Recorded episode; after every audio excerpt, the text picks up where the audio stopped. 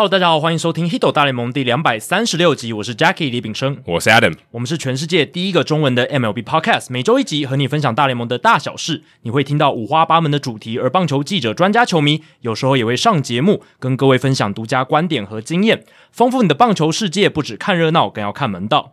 那这一集的节目呢，是由我们的拉把哥潘宗伟赞助播出啊，因为他也有赞助我们一千元哦，每月抖一千，节目做破千。对，非常感谢拉巴哥，就是在这个抗病的过程、复原的过程当中，还不忘支持 Hito 大联盟。对，那也来自己老王卖瓜一下，跑步不要听啊！如果你还没有听过这个节目的话，也可以去听听看。就算你没有在跑步的话，你也可以去听第四十八集，还没有世界末日，你怕什么？那一集是访问拉巴哥，对，非常值得一听啊！嗯、我自己也有听，就是不是只是单纯的感人而已，欸、是可以从中得到很多。给大家一个建议，就最好是一个人听，嗯、然后旁边要备卫生纸。对啊，就是很激励人心啊，对啊，就是你如果觉得生活有一些挫折或什么的，可以稍微听一下，那会给你很多鼓励，那也会觉得说，其实有很多困难啊，就是坚持下去，其实都就痛苦会过去，美会留下，欸、对，但那个费用，医疗费用也会留下 账单，对，但是人身体健康最重要啊，这个还是那一集我觉得给我最大的一个启发了。你有日行万步吗？没有。没有，但是我最近有开始，就是有开始规律的运动哦。对对对，上次被曾公说了以后嘛，对，在我们跟曾公录的那一集，最近那一集，然后二二六，哎，那已经很久以前嘞，很久以前啊，两三个月前了。二二六啊，今天二三六，十个礼拜前，十个礼拜前。然后那个时候曾公一看到我就说，就是我变胖这样子，所以我也很承认啦，就是确实当兵之后就比较少规律的运动，但是现在就是。呃，有这样子的一个怎么讲动机跟动力了，所以有开始恢复运动。那也呼吁大家就是要维持自己的身体健康。你如果听到我们节目是九月底之前的话，你有订阅赞助我们节目的话，我们有送一件 T 恤哦，你可以到泽泽 Hito 大联盟上面去看一看。好，在念留言之前呢，我们来刊物一下哦，泽彦张泽彦同学，然后他来刊物跟我们说。Barry Bonds 其实他的背号已经被巨人队给退休了，因为我们记得我们两上一集吧，对，就是上一集，我们有聊到 Barry Bonds，然后说他有放在那个匾额嘛，有 Wall of Fame，对，但是我们没有，我们说他们好像还没有退休他的背号，但他其实他的二十五号在二零一八年就已经被退休了。对，我甚至突然想起来，我们好像有聊过这个话题。对，那个时候是我们在聊 Ryan Brown 的事情了。那 Ryan Brown 这个礼拜刚好就是酿酒人队也有办小小的一个帮他办一个退休仪式。对所以那个时候我们是聊到说，Ryan Brown 他未来有没有机会被酿酒人入选他们的，不管是名人墙或者是他他们自己的名人堂，对对对。然后有没有可能退休他的背号、嗯、这一些的东西？目前看起来，如果按照 Barry Bonds 这个逻辑，应该是会。也许十年后就有机会。我那时候的讲法也是说，我觉得也许十年风头过后，对风头过后，而且因为酿酒人就是密尔瓦基当地的球迷，其实是对他比较包容的，是，是，是，然后也还是蛮爱戴他。那球团也是。原谅他，然后也愿意为他办这个退休仪式，嗯、也算是接纳，就是一种接纳。对，所以我是觉得时间久了之后，等大家渐渐淡忘那些丑闻啊，那些比较不好的负面形象的时候，他也许就会被入选进他们，或者是退休这个背号，或是当时恨他的那些球迷也当了爸爸，当了妈妈，可能脾气比较缓和一点，包容心比较强，包容心比较强，然后他们都已经成长到另外一个阶段以后，哦，原来现在比较血气方刚那些人。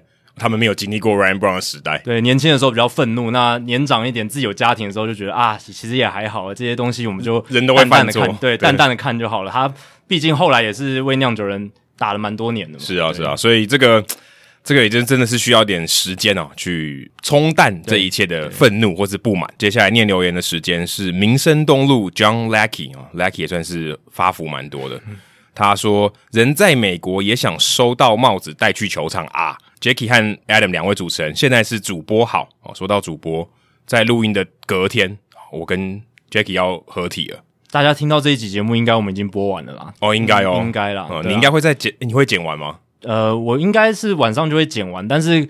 隔天早上收听的时候，可能我们正在播那场比赛。哦、如果有人是早上开始，这样超怪的。如果一边听我们的节目，一边看我们播球，对啦，就是在九月二十八号周二的上午的时间，欸、然后我们会一起转播运动家跟水手的比赛。嗯，教师节，我们是这个孔子的徒弟哦，没有，在未来体育台，在未来体育台，在未来体育台，一直有在收听两位的优质 MLB 节目，到现在自己有机会踏入 MLB 的球场看比赛，惊叹号。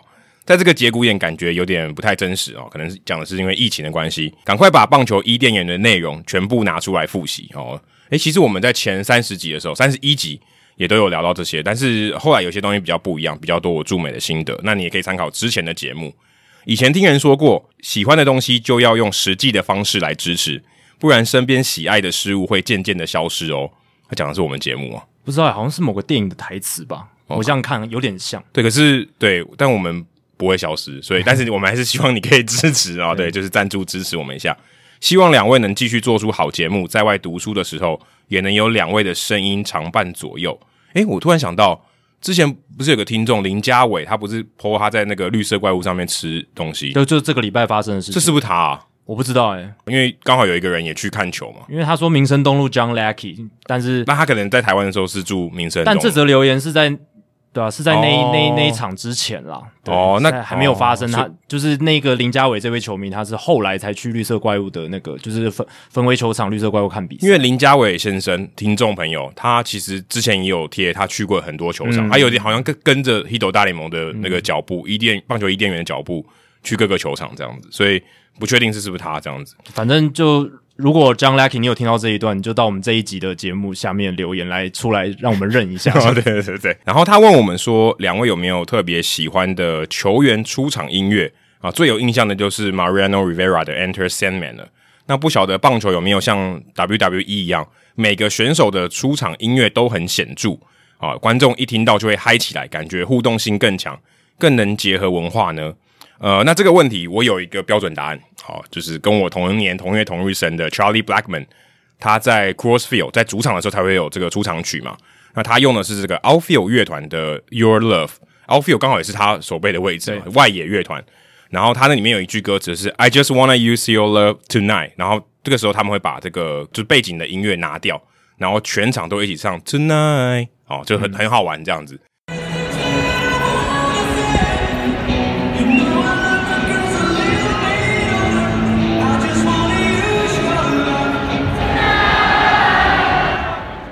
哎、欸，那个我每次听去采访的时候，每次听都会鸡皮疙瘩，因为那个音乐突然停，然后全场唱。有时候呢，那个放音乐的人他没有算的很准，就是他可能刚好要卡掉了，然后大家就会默默唱完，然后突然他打击的时候唱 Tonight，就大家会把那首歌默默给他唱完，嗯、因为他有可能会被卡掉嘛。对，所以就是一个我觉得还呃蛮多互动的，特别是跟球迷有互动的一首歌这样子。因为其他的音乐，其他的出场乐，我很少听到。球迷或是现场的观众会跟这首歌有互动。对，如果是以棒球整体来讲的话，大联盟整体来讲，其实球员的出场乐确实是没有那么的怎么讲，这么这么的引人注目了。我必须说，嗯、对，就是可能有几个少数的这样子、欸。而且我觉得有一个很奇怪的现象，为什么转播的时候他们通常都听不太到、欸？诶就是现场的收音，就是那个时间导播可能就是收主播的声音为主，对，或者他就把那个现场音都拉小，因为其实你听得到。球撞击的声音嘛，或者是补着呃的声音，对不对？照理来讲，应该都收得到。对，但那个时候就特别小声，就是音乐听不太到。所以你看转播的时候，其实真的没有那么大的感受。那除了球员这种出场乐有像刚刚 Adam 讲的这种观众会跟着一起唱，有一个默契。那像分威球场很有名的就是 Sweet Caroline，那那个也是到中间有一个间奏的时候，他们会哒哒哒，大家会跟着一起唱。对对对，那个也是一个。自动自发的一种文化，每个球场都有这个歌，对，也不是每个球场啊，很有比较老一点的，对对对，比较有传统的一些球队，他们都会有这样子的文化，对他们赢球会唱那个 Dirty Water，对对，就是这种这种也有。但是如果你是讲球员出场音乐，其实我真的偏少偏少，对，就是跟大家有互动的，偏少，真的很真的很少。那我自己哦，因为你会问我说我自己喜欢什么样的出场音乐嘛？除了刚刚 Blackman，因为他跟我比较有点关系啊，也不算私交啦，就是刚好跟我同年同月同日生。那我最喜欢的是 Steve Van Vogt，他有一首歌叫 Comatose，就是昏迷。嗯、然后他之前在巨人队的时候，哦，我听到他的那个前奏就很爽啊！你可以去找找看 Comatose，C O M A T O S E，就昏厥那个。然后还有 J T Realmuto 他的歌哦、呃，也是 Money and Fan，然后是 Need to Breathe 的这个乐团唱的。那他们的都是共同点，都是是摇滚乐，然后前奏非常的磅礴，那走出来那个气势感觉就不一样。所以他们并不是那种。很外放的那种人，但是他们这种感觉就是好像在做一件很神圣的事情，然后上场战斗那种感觉，就蛮喜欢他们的这种音乐。对，所以不只是投手有啦，就是野手也会有，打者上来也会有。哦，对，像陈伟霆他之前就用五月天的。对啊，对啊，这个就很好嘛。嗯，然后那诶、欸，其实说真的，我在那边听了几次以后，你真的会有点起鸡皮疙瘩哎、欸。对啊，就是你在国外的球场，然后听到，台湾的歌曲，然后全场哦，可能只有你知道他们在唱什么，就是这首歌到底流行在哪里？对对对，对。然后还有像以前名人堂的这个终结者教士队的那个 Trevor Hoffman，他有这个地狱丧钟嘛、嗯，这个也是一个很招牌的出场乐。对，所以像这种，其实大家如果有兴趣的话，其实我知道官网都有整理，嗯，而且他们会更新，但是虽然更新的不是很频繁，但是每一年都会更新，大家可以去看一下。好，接下来是 West Chi 哦，今天 Joe West 很不乖哦，嗯，这个 West 不知道是不是那个 West，内容多元丰富，好好听啊！两位主持人好，在这潜水两年多，以第一次留言，从主节目听到子节目大联盟小品跟棒球伊甸园，在听王牌制作人所制作的台北市立棒球场啊，我还有跑步不要听。各个节目都很丰富。今天看到 ESPN 有女性全国转播组合，加上先前 MLB Network 的全女性播报团队，贵节目两百零八集也请过刘伯钧老师上节目访谈过，以及最新一集台北市立棒球场请到詹庆林主播。女性从事棒球运动产业的人才越来越多，是否有机会再请更多从事棒球产业的女性朋友来聊聊他们现今的困境以及未来的展望呢？最后祝节目收听长虹加油！坦白说。坦白说，除了就是媒体记者朋友以外，我知道的女性真的非常少。是啊，真的，就在这个产业里面特别少，真的是稀有动物。对，其实除了刘刘伯钧老师以外，我们还有在第三十四集的时候邀请过 Jill，我们的好朋友。哦，对对对，他以前有在明尼苏达双城队算是工作过。对对，所以他不是现役的了。对，他不是现役，但是他有这个工作经验。我们那个时候也访问他，他也是一名女性。诶，她可能是全台湾唯一一个有在美国大联盟。球团里面工作经验的女性，呃，有可能，有可能哦，因为我们现在知道，我脑袋里面有的都是男性。对，第一个应该应该可以确定是吧？但这个也不一定啦，对。但是搞不好有一些台裔的，对，但台裔要扣掉，台湾籍要台湾土生土长，然后去美去外国念书这样，这个有难度。台裔的我知道很多，像那个哦，可是这种训练员的 trainer 不算嘛？球团工作的还算，on field 的应该不算吧？也是，我觉得也算也算，也算球团的一份子啊。我知道密尔瓦基酿酒人有一个现在 trainer 是是华裔的，嗯嗯，对。对啊。所以如果 West Chi 你有兴趣的话，可以回到我们第三十四集去听，里面有很多内容还是很隽永的，就是到现在还是适用的，对，时效性不是那么强的一集。但那时候我们收音应该还蛮烂的，对，但可以听啦，对，就是听听得下去。所以我们未来当然如果有机会。大家推荐有一些女性从事棒球产业，她对棒大联盟有一些认识什么，有一些心得想法的，当然欢迎嘛。对，对对，我们当然也是希望呢，可以有就是这一些女性的观点，还有包你啦。我们那个有邀请过那个费城人，对啊，可是哦，对啊，可是他不是他不是在球衣球队，他他不在球团里面，但是他也是我们女性的来宾之一，就是讲费城人球场的时候，对对对对对，没错。所以 West Chi 如果有兴趣的话，也可以去回听那一集，我们请包你来聊这样子。包你是我们现在法律顾问诶、欸。哦，但无级的，对 对，都没有知心的。有时候法律问你会问他一下，对，所以可以可以再回去听听看这样子。那也欢迎大家推荐啦，因为其实说真的，我认识的女性从业人员基本上都是媒体的，对，媒体居多，媒体居多这样子。特别是台湾，那再来是小林喵喵，他问两个联盟赛扬奖扑朔迷离，今年季初啊，两个联盟的赛扬奖热门 Gary Cole 跟 Jacob deGrom 现在都不在这个名单上面了。诶，Gary Cole 还在啊。他他等于说退出这个竞争行列，但 Gerrit Cole 还在，但其实也不算。Cole 还在了，退出竞争行列应该只有 Jacob deGrom。对，而且他也不是他自愿的，也不是表现不好。想听听看两位主持人分析一下赛扬奖究竟会奖落谁家呢？大联盟至今成立只有三队没有球员拿过赛扬奖：洛基、马林鱼跟游骑兵。请问扣除这三队，哪一队最久没有赛扬奖得主呢？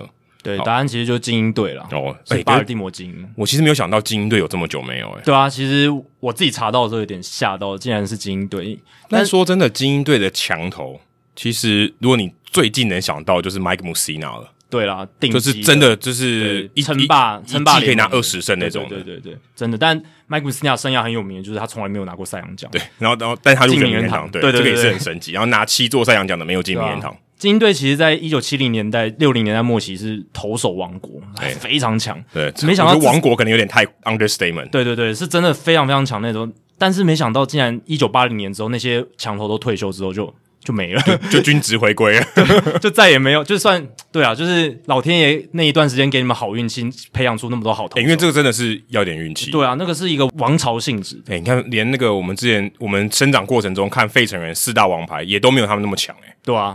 所以精英队从一九八零年到现在已经四十一年，今年应该也没有了，四十一年都没有这个赛扬奖得主。对，他们在一九七零年代到八零年这十年间，他们拿了五座赛扬奖，Jim Palmer 一个人拿了三座，嗯，是蛮可怕的，名人堂等级啊！哎，当当之无愧，十年里面五年里面有最强的投手，这个很夸张，而且他们那时候手背也很强，有 Brooks Robinson 这一些，对，所以。当然，守备跟投手相辅相成，是是是搞不好守备也帮了他们投手一把。因为当时胜投还蛮重要，所以其实胜投是很多部分是要靠守备来帮忙的。啊，那赛扬奖的部分呢？我们下一集再聊，因为下一集差不多球季快要结束了，就是例行赛几乎快要画下句点。我觉得应该只剩两三天。对，就是十美国时间十月三号是最后一天，就是例行赛，所以我觉得我们那个时候等这个例行赛算是尘埃落定了。诶、欸，那个时候差不多也等于是这个选票交出去吧。要交了，欸、对啊，对啊，就是例行赛结束差不多就要交了，对，对，就是在季后赛开始之前，所以在在那个时候，我觉得我们来聊一下我们两个人主要个人大奖的一些预测，这样子对会比较好玩，嗯，对对，当然也包含了。季后赛的一些我们的看法哦，对，季下一集应该就是讲季后赛跟这些奖项。对对对对对，好，接下来进行本周的冷知识单元。红雀队他们从九月十一日开始连胜，现在也是变成大联盟最大的头条新闻。十五连胜的时候，已经缔造了他们队史的连胜纪录新纪录，打破他们在一九三五年创下的十四连胜，哦，打破它。对，然后。那时候他们很强嘛，一因为一九三四年他们才拿下世界大赛冠军，所以一九三五年的红雀队是卫冕冠军队。那时候他们阵中有王牌投手 Dizzy Dean，还有很强的外野手 Joe Madwick，这两个人都是名人堂球星，一支球队也没有两个这样子。而且呢，我们录音这一天，他们再打败小熊，把连胜的记录推高到十六连胜。诶，会不会就这样一路赢到世界大赛结束啊？有点难诶，很很难啦。我只是开玩笑说，就是这个气势真的还蛮扯的。哦，但是如果说这个气势有帮助他们一路赢到世界大赛冠军，但是中间有败的话，我就这个我同意。OK，对，反正就是这一波在九月份的连胜是真的。让人在见识到不死鸟传奇，而且他们打击真的超强，嗯，就是原本打击你觉得没有强到那么夸张，现在每一场比赛都是乱棒把对手打爆。现在最连胜的后面几场主要都是靠进攻比较多，对，呃，刚好对手是小熊啊，但是也是很可怕啊。但是对酿酒人那个系列赛，其实他们也曾经一度大大比分落后，但是靠打击把它打回来。哦，对酿酒人很少，这个是一个很大的信心呢，因为他们现在先发轮值老师讲，你说 Wainwright 嘛，然后呃那个后面的 John Lester 跟 J A Happ。然 后 Lester 跟 Happ 比较，Flaherty 然后上一场只投一点多局就下，哎，不到一局哦，才刚回来，对，就然后然后投一局不到就就就下场了。Jack Flaherty 还有 Dakota Hudson 回来是一件他们很大的好消息，是是是。可是刚刚伤愈归队，还需要一点调整期。对，所以这一段连胜，他们还有用到 Jake Woodford，一个就是一个小联盟上来的一个投手，不是很有经验。然后 Lester 跟 Happ 老实讲。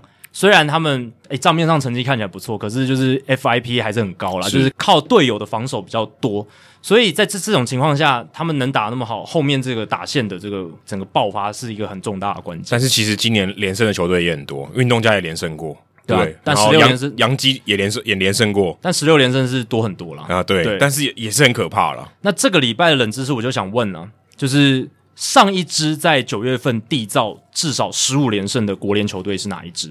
哦，这个算是比较古早的一个记录，因为这个记录发生在一九三五年哦，所以一九三五年那时候有谁我都不知道。其实就是还没有扩编的那些现在现在的球队嘛，oh. 对不对？扩编球队是一九六二年才出现的，是，所以扩编球队都不用考虑什么大都会啦、马林鱼啦，哦，这个都很后期，那些都都很后期的，所以你就考虑那些国联的一些元老球队，什么红人啦、小熊啦、巨人这些球队。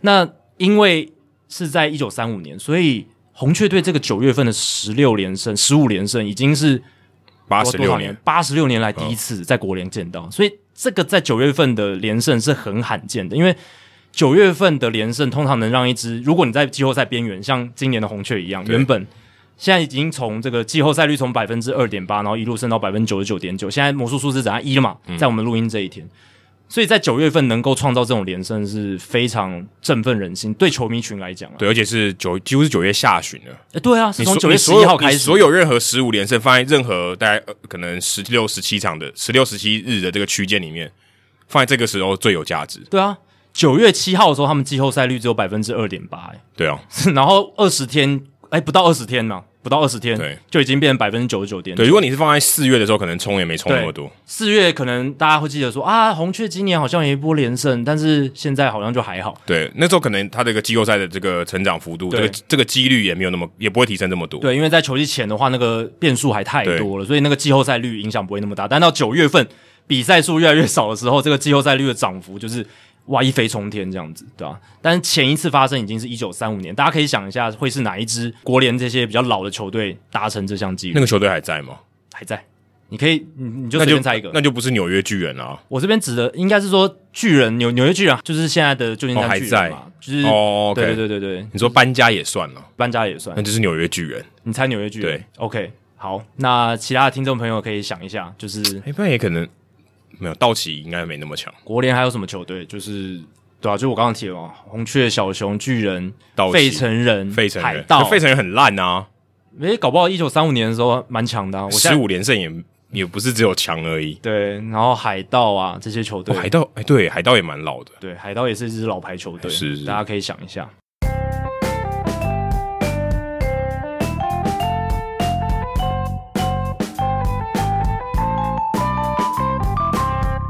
好，这个礼拜我们要进行听众信箱单元了，但是在听众信箱单元之前，我们还是要留一下这个礼拜的一些时事，因为这个礼拜其实也是发生了蛮多有趣的事情。那最主要两件事情就是教士队，还有就是蓝鸟跟光芒的小卡事件。我们现在聊教室好了，教室就是他们在这个礼拜正式的被淘汰出局，就是无缘季后赛了。他们在九月二十六号败给这个勇士队之后，确定遭到了淘汰。哇，没想到这一天会居然会来诶，对。就输了之后就无缘这个大联盟的季后赛，而且现在我们录音这一天是七十八胜七十八败，因为我没记八七十八胜七十八败，就回到五成胜率了。对啊，对啊，哎、欸，你没想到教士队最后有一天是回到五成胜率，诶，对啊，真的很扯，蛮夸张的。这个预测比红袜队要打进季后赛，我觉得还离谱啊。因为我们在季前的时候对他们有高度的期待，季初的时候他们也符合这个期待，打得非常好。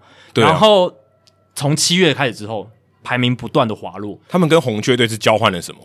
红雀队嘛，就是感觉上就交换了什么 灵魂抽换之类的，感觉交换了什么？对啊，真的，这两个都都不太寻常啊。对啊，这真的是一段不可思议的陨落啦。回想教室他们在例行赛第五十四场比赛的时候，那时候三十四胜二十败，那个时候还是全联盟战绩最佳，跟光芒队并列全联盟最好的战绩，啊，这不会很意外。那个时候我们都觉得 OK 嘛，对啊，教室就是今年补强那么多，账面账面上的这个阵容真的超强，而且那时候达比修投的。跟鬼一样，对不对？对超级好。那时候可能大家都开始讨论说，哦，他会不会拿下赛扬奖？对，那时候真的是觉得他是一个潜在的赛扬奖热门人选，跟 Jacob deGrom 会在竞争。嗯、没想到前三名这样，现在两个人都。完全没有机会，但是至少达比修有还是健康的哦。对对，至少达比修还可以投，啊、还可以健康出赛。我们不确定他是不是健康，但是他至少是出可以出赛，至少可以投球啦。那 deGrom 现在还没有回来，虽然说他们大都会好像说他有可能最最后会回来一下下，但是完全没有完全没有任何意义。对啊，就没有任何意义。我是觉得 Mike Trout 都说他不打了，对啊，完全没有必要啦，就不需要这样子，对吧、啊？所以教士队从那个时候第五十四场比赛的时候。全联盟战绩第一，到现在跌到了五成的胜率，跌回五成的胜率，就会变成一支平凡无奇的球队了。对啊，那你说从二零一二年大联盟开始采这个双外卡制到现在，前一支走到球季第五十四场比赛以后，维持全联盟最佳战绩，然后到球季末没有进季后赛的，就是二零一二年的道奇队。那个时候他们在球季的第六十八战的时候，其实已经。打蛮久了嘛，嗯，第六十八战的时候，他们还是全联盟最佳战绩，嗯，但是最后没有进季后赛。那时候是不是他们把 Mattingly 炒掉啊？我忘记了，欸，之之类的。那时候是 Mattingly 吗？Mattingly 应该还在，应该应该没有没有应该没有被炒掉，对，应该还没有被炒掉，嗯。但是就是一个也算是一个史诗级的陨落，至少在这个有两个外卡的制度里面。嗯，那自从那之后，就再也没有球队走球技走到那么深，维持全联盟最佳战绩，然后最后被淘汰。等于说你打到打到五十四场的时候，你如果是全联盟战绩最佳，几乎百分之百确定你会进季后赛，就是会进季后赛。那教师队就是十年来就是继道奇队之后的第一支，这样这样听起来也蛮多，因为也其实也只有十年嘛。可是十年也是一个蛮长的维度，也蛮多支球队嘛，是，对吧、啊？所以教师队今年的这个衰落确实是让人印象深刻。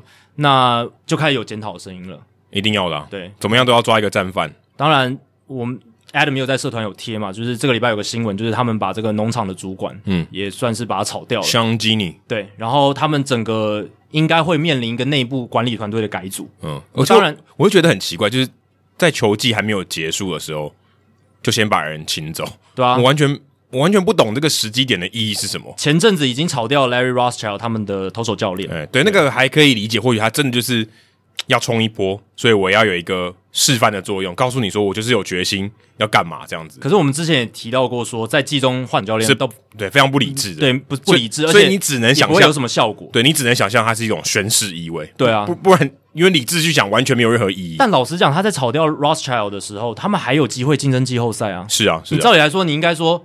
我们应该给球员信心，说我们还是我们还是一支很坚强的团队。那你在那个时候就已经炒掉投手教练，你等于是跟球员说，我不对，我们的这个教练有问题，所以我们现在在做一些改组的问题。但也有可能反过来，就是说他哦，大家知道这个这个人你们不满，那我们先把他炒掉，大家振作起来，也有可能。但我们不得而知，是不得而知。可是 Rothschild 的新闻出来的时候，就是怎么讲？之前也没有什么风声说球员跟他不合，哦、不像大都会队的那个 Chili Davis。对，打击教练他在技术被炒掉嘛，是有一些传闻说好像有一些不合还是什么，就是跟打击的一些打击的哲学，或者是跟球员之间的互动有些不合，不一样。而 Rothschild 没有什么跟球员闹不和的，而且他一向都是我们也聊过，他是一个老牌的，也当过总教练的，而且跟球员互动一向都还蛮好的，蛮受喜欢的，对啊，但是就是我会觉得那就是一个不好的征兆。然后现在，哎，结果还真的就是一路输，然后气势就一路掉。那到现在就是看起来，他们要透过一些内部的改组来做一些算是负责任的宣誓嘛，负负责任的一种一定做法。因为如果他们什么都没有做，可能会被骂，就是他们舆论的压力会说：“哎，你们发现这样的这个组合，这个 recipe 不对啊，你们还不做点什么吗？对啊？即便搞不好，真的就只是运气不好或是伤兵，其实他们也没做错什么，那他们还是要做一点改变，不然人家没有办法交代。对啊，反正这些人。说真的，也没有人是不能被替换的哦，除非那些签的球员你不能把他换走哦。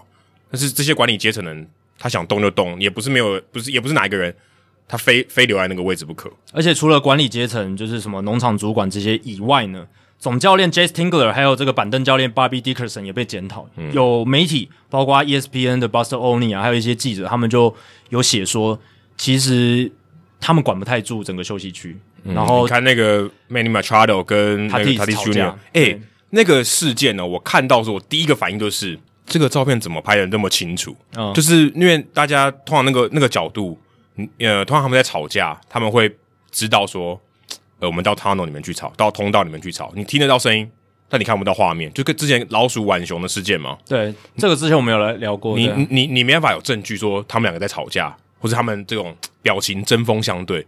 你只能听得到声音，说他们好像在在 argue 这样子，但他们就是在外面呢、啊。对，对他们就是在外面，然后刚好被拍到，所以那个时候我想应该已经摄影记者都有注意到要吵起来，而且他们完全按耐不住了，对啊，应该是已经前面已经吵了，已经有大吼大叫，所以大家吸被吸引到注意，就是旁边的球迷也听到，哎，怎么怎么怎么有人在吵架，然后把手机拿过去拍这样子。哦，没有，那个是摄影记者拍，那超清楚。没有，还有球迷拍的。哦、对，球球迷拍的影片，一一堆影片啊，对，一堆影片。那那个影片就很完整嘛，就把后面应该是可能吵到中后段的那一个对话，然后他们一些互动都拍起来，很写实，很非常的接近这样子，因为他刚好坐在休息区的旁边，蛮像那种。分手擂台在演的，对，然后你就会看到，当当然是有人在把这个 Tatis 拉住嘛，就是应该是他们教练之一，我、呃、我忘记没有，是把 Manny Machado 那个是 Ryan Flaherty 没有以前的队友。塔蒂斯又被拦住，他 Tatis 又被拦住，又又被拦住，哦、是塔蒂斯也有被拦住，就是有人在去要也就是要控制这件事情，但是 Jayce Tingler 你就会觉得这个总教练是不是已经失去对这个休息区的掌握，然后。因为报道里面也有写说一些有一些球员对他颇有微词，当然是匿名的啦，就是这些不知道这个消息来源是哪一些球员，但是是有球员这样讲，就是说，诶，他们其实怎么讲，就是沟通上面不是说很顺畅哦，不像 Dusty Baker 给人的那种感觉，对。可我觉得这很正常，你输球的时候都会找嘛，就找一些毛病嘛，赢球治百病，输球一身病。诶，可是。响尾蛇今年输了一屁股，精英队今年输了一屁股，他们还是跟他们的总教练续约了嘛？而且 Torey Lovullo 也跟他们的球员都维持很好的关系、啊。可是我觉得这个是期待落差感的差别。你不会期待教师队打这么烂啊？嗯、可是响尾蛇跟精英就说：“OK，没关系，你们本来就很烂，你们的任务就是让这个球季打完。”精英队确实一开始就是就是要烂的，但是我觉得响尾蛇没有到那么。那么差，就是他们季前的预期还是就是还不错的预期，不会说是这种垫底球队，比还是比预期的差了。当然不像教士队预期跟现实落差到这么巨大，因为你不会给香尾蛇一样的预期嘛？因为香尾蛇季，你甚至也不会认为他会打进季后赛，你可能就觉得他是一个五成胜率的球队，甚至低一点点。嗯，不过他这个还是有一个预期的落差。不过香尾蛇还是觉得 Luvelo 很好，Torey Luvelo 很好。我只是举个例啦，就是可以当做一个跟教师做一个对比。你看 Jayce Tingler，他虽然也是带出一个跟一开始预期落差很大的球队，但是他被被嫌弃，然后被检讨。可是就是因为球队觉得，哎、欸，我们很强，哎。然后我们怎么打成这样？那种怒气跟响尾蛇一开始就觉得，哎，我们也没有很强哦，打成这样哦，大家可以接受。对，那种球员的期待落差感应该也蛮大的，蛮大的。而且还有一点就是，我觉得很有趣的讨论就是说，Jayce Tingler 他算是 MVP 制造机里面写到的这种近年来总教练的一个典范，就是他不才四四十岁而已嘛，很年轻嘛，对啊，很年轻。而且他就是所谓的作为总管还有管理团队的延伸，他是一个 front office extension。他等于是被 AJ Preller 找来，因为他们两个人以前在游击兵共事嘛，对对对，而且共事的很愉快，算算是这种呃自己人班底这种，真的就是自己左右手的那种感觉，嗯，很很熟悉了。可以就是刚才讲延伸意志的延伸，真的就是他意志的延伸。所以 AJ Preller 当初会找 Jayce Tingler 来，而且跟他签这么长的合约，他的合约好像还要走三四年的样子，没差啊。对，但是这种这种东西说说说要砍你就砍你啊，这个。我觉得这个合约只是让他稍微安心一点，但事实上他随时都有可能乌纱帽不不保。但当初愿意给他这么长的合约，还是一种信任的展现。是是是。所以 AJ Preller 他找 Jayce Tingler 来，就是要做他意志的延伸，然后也符合我们近几年看到的 Rocco Baldelli 啦、Kevin Cash 啦。Baldelli 现在搞不好也也也也也在危也在危险呢。对啊，然后还有 Gabe Kapler 这一种总教练、嗯，像这样子的一个模板。球员时期，嗯，不怎么样，不怎么样。然后 Baldelli 可能期待很高，但他真的打的也不怎么样。还有就是他们都懂数据分析啊，都对这一些新潮的这种棒球科学啊、呃、很理解，然后也愿意接纳，而且呃沟通力能力很强。Cora 算吗？Cora 应该也算吧。Cora 也是一、嗯、对，也是这一类的。呃，Aaron Boone 比较介于之间，他也算是老派棒球人跟新潮之间。他跟他的媒体关系可能点更高。他在 ESPN 工作的时候，可能让他从比较老派的人变成了比较新潮的人。是他可能就是 Joe Girardi，假设他是可能是七分，Girardi 可能是三分，对对，比较靠近这边这样子。Girardi 更更为老更老更老派一点。对，但 Jayce Tingler 就算是真的蛮新潮派的。嗯，结果后来发现说，好像这一种意志的延伸不一定是，就是总管意志的延伸不一定都会成功。诶，就是还是有失败的例子。嗯、然后你看。AJ Preller 他雇佣的两名总教练，好像都至少到目前为止都不是效果不是特别好。对啊，Andy Green 之前 Andy Green 也是带了几年，战绩没什么起色，然后就跟他 say 拜拜。那现在 Jayce Tingler 感觉乌纱帽也有一点不保，现在很多球迷都觉得说 Tingler 可能要负责，对不对？所以就是 AJ Preller 在找总教练的人选上，可能也是一个大家可以去探讨的一个点。这个真的。这我觉得说真的，总教练他能做的事情，我真的觉得很少。可是他的工作某部分就是有政治的责任，对，那就是要他就是要负责。所以今天说啊，伤兵那么多，我也管不了。然后后面的也没有人办法补上来，这也不是我能决定的。对，那我就是啊，没有援军嘛，对不对？我小联盟没有人可以拉上来啊，就是伤兵的板凳就这么多，我我都没有炒不出好菜，我也巧妇难为无米之炊，我就这样。但是我我觉我觉得 Tingler 当然。当然，他前面的这个材料，这个菜菜应该是可以要炒的很好，结果炒成这样，的确还很难说，很难说他做的好了。对，这种这种你应该真的就是给他不及格的分数。可是、呃、有没有严重到要把他 fire 掉？这个我就不你会觉得不一定了。对啊，你会问说，就是他到底负责了多少事情？有多少事情是管理团队负责的？有哪一些是 Jayce Tingler 他自己做决定的？这个我们就很难真的去了解到。嗯、有哪些决策是 AJ Preller 做的？那有哪些决策，或者是球员发展、球员养成这一块，呃，Jayce Tingler 他参与了多少？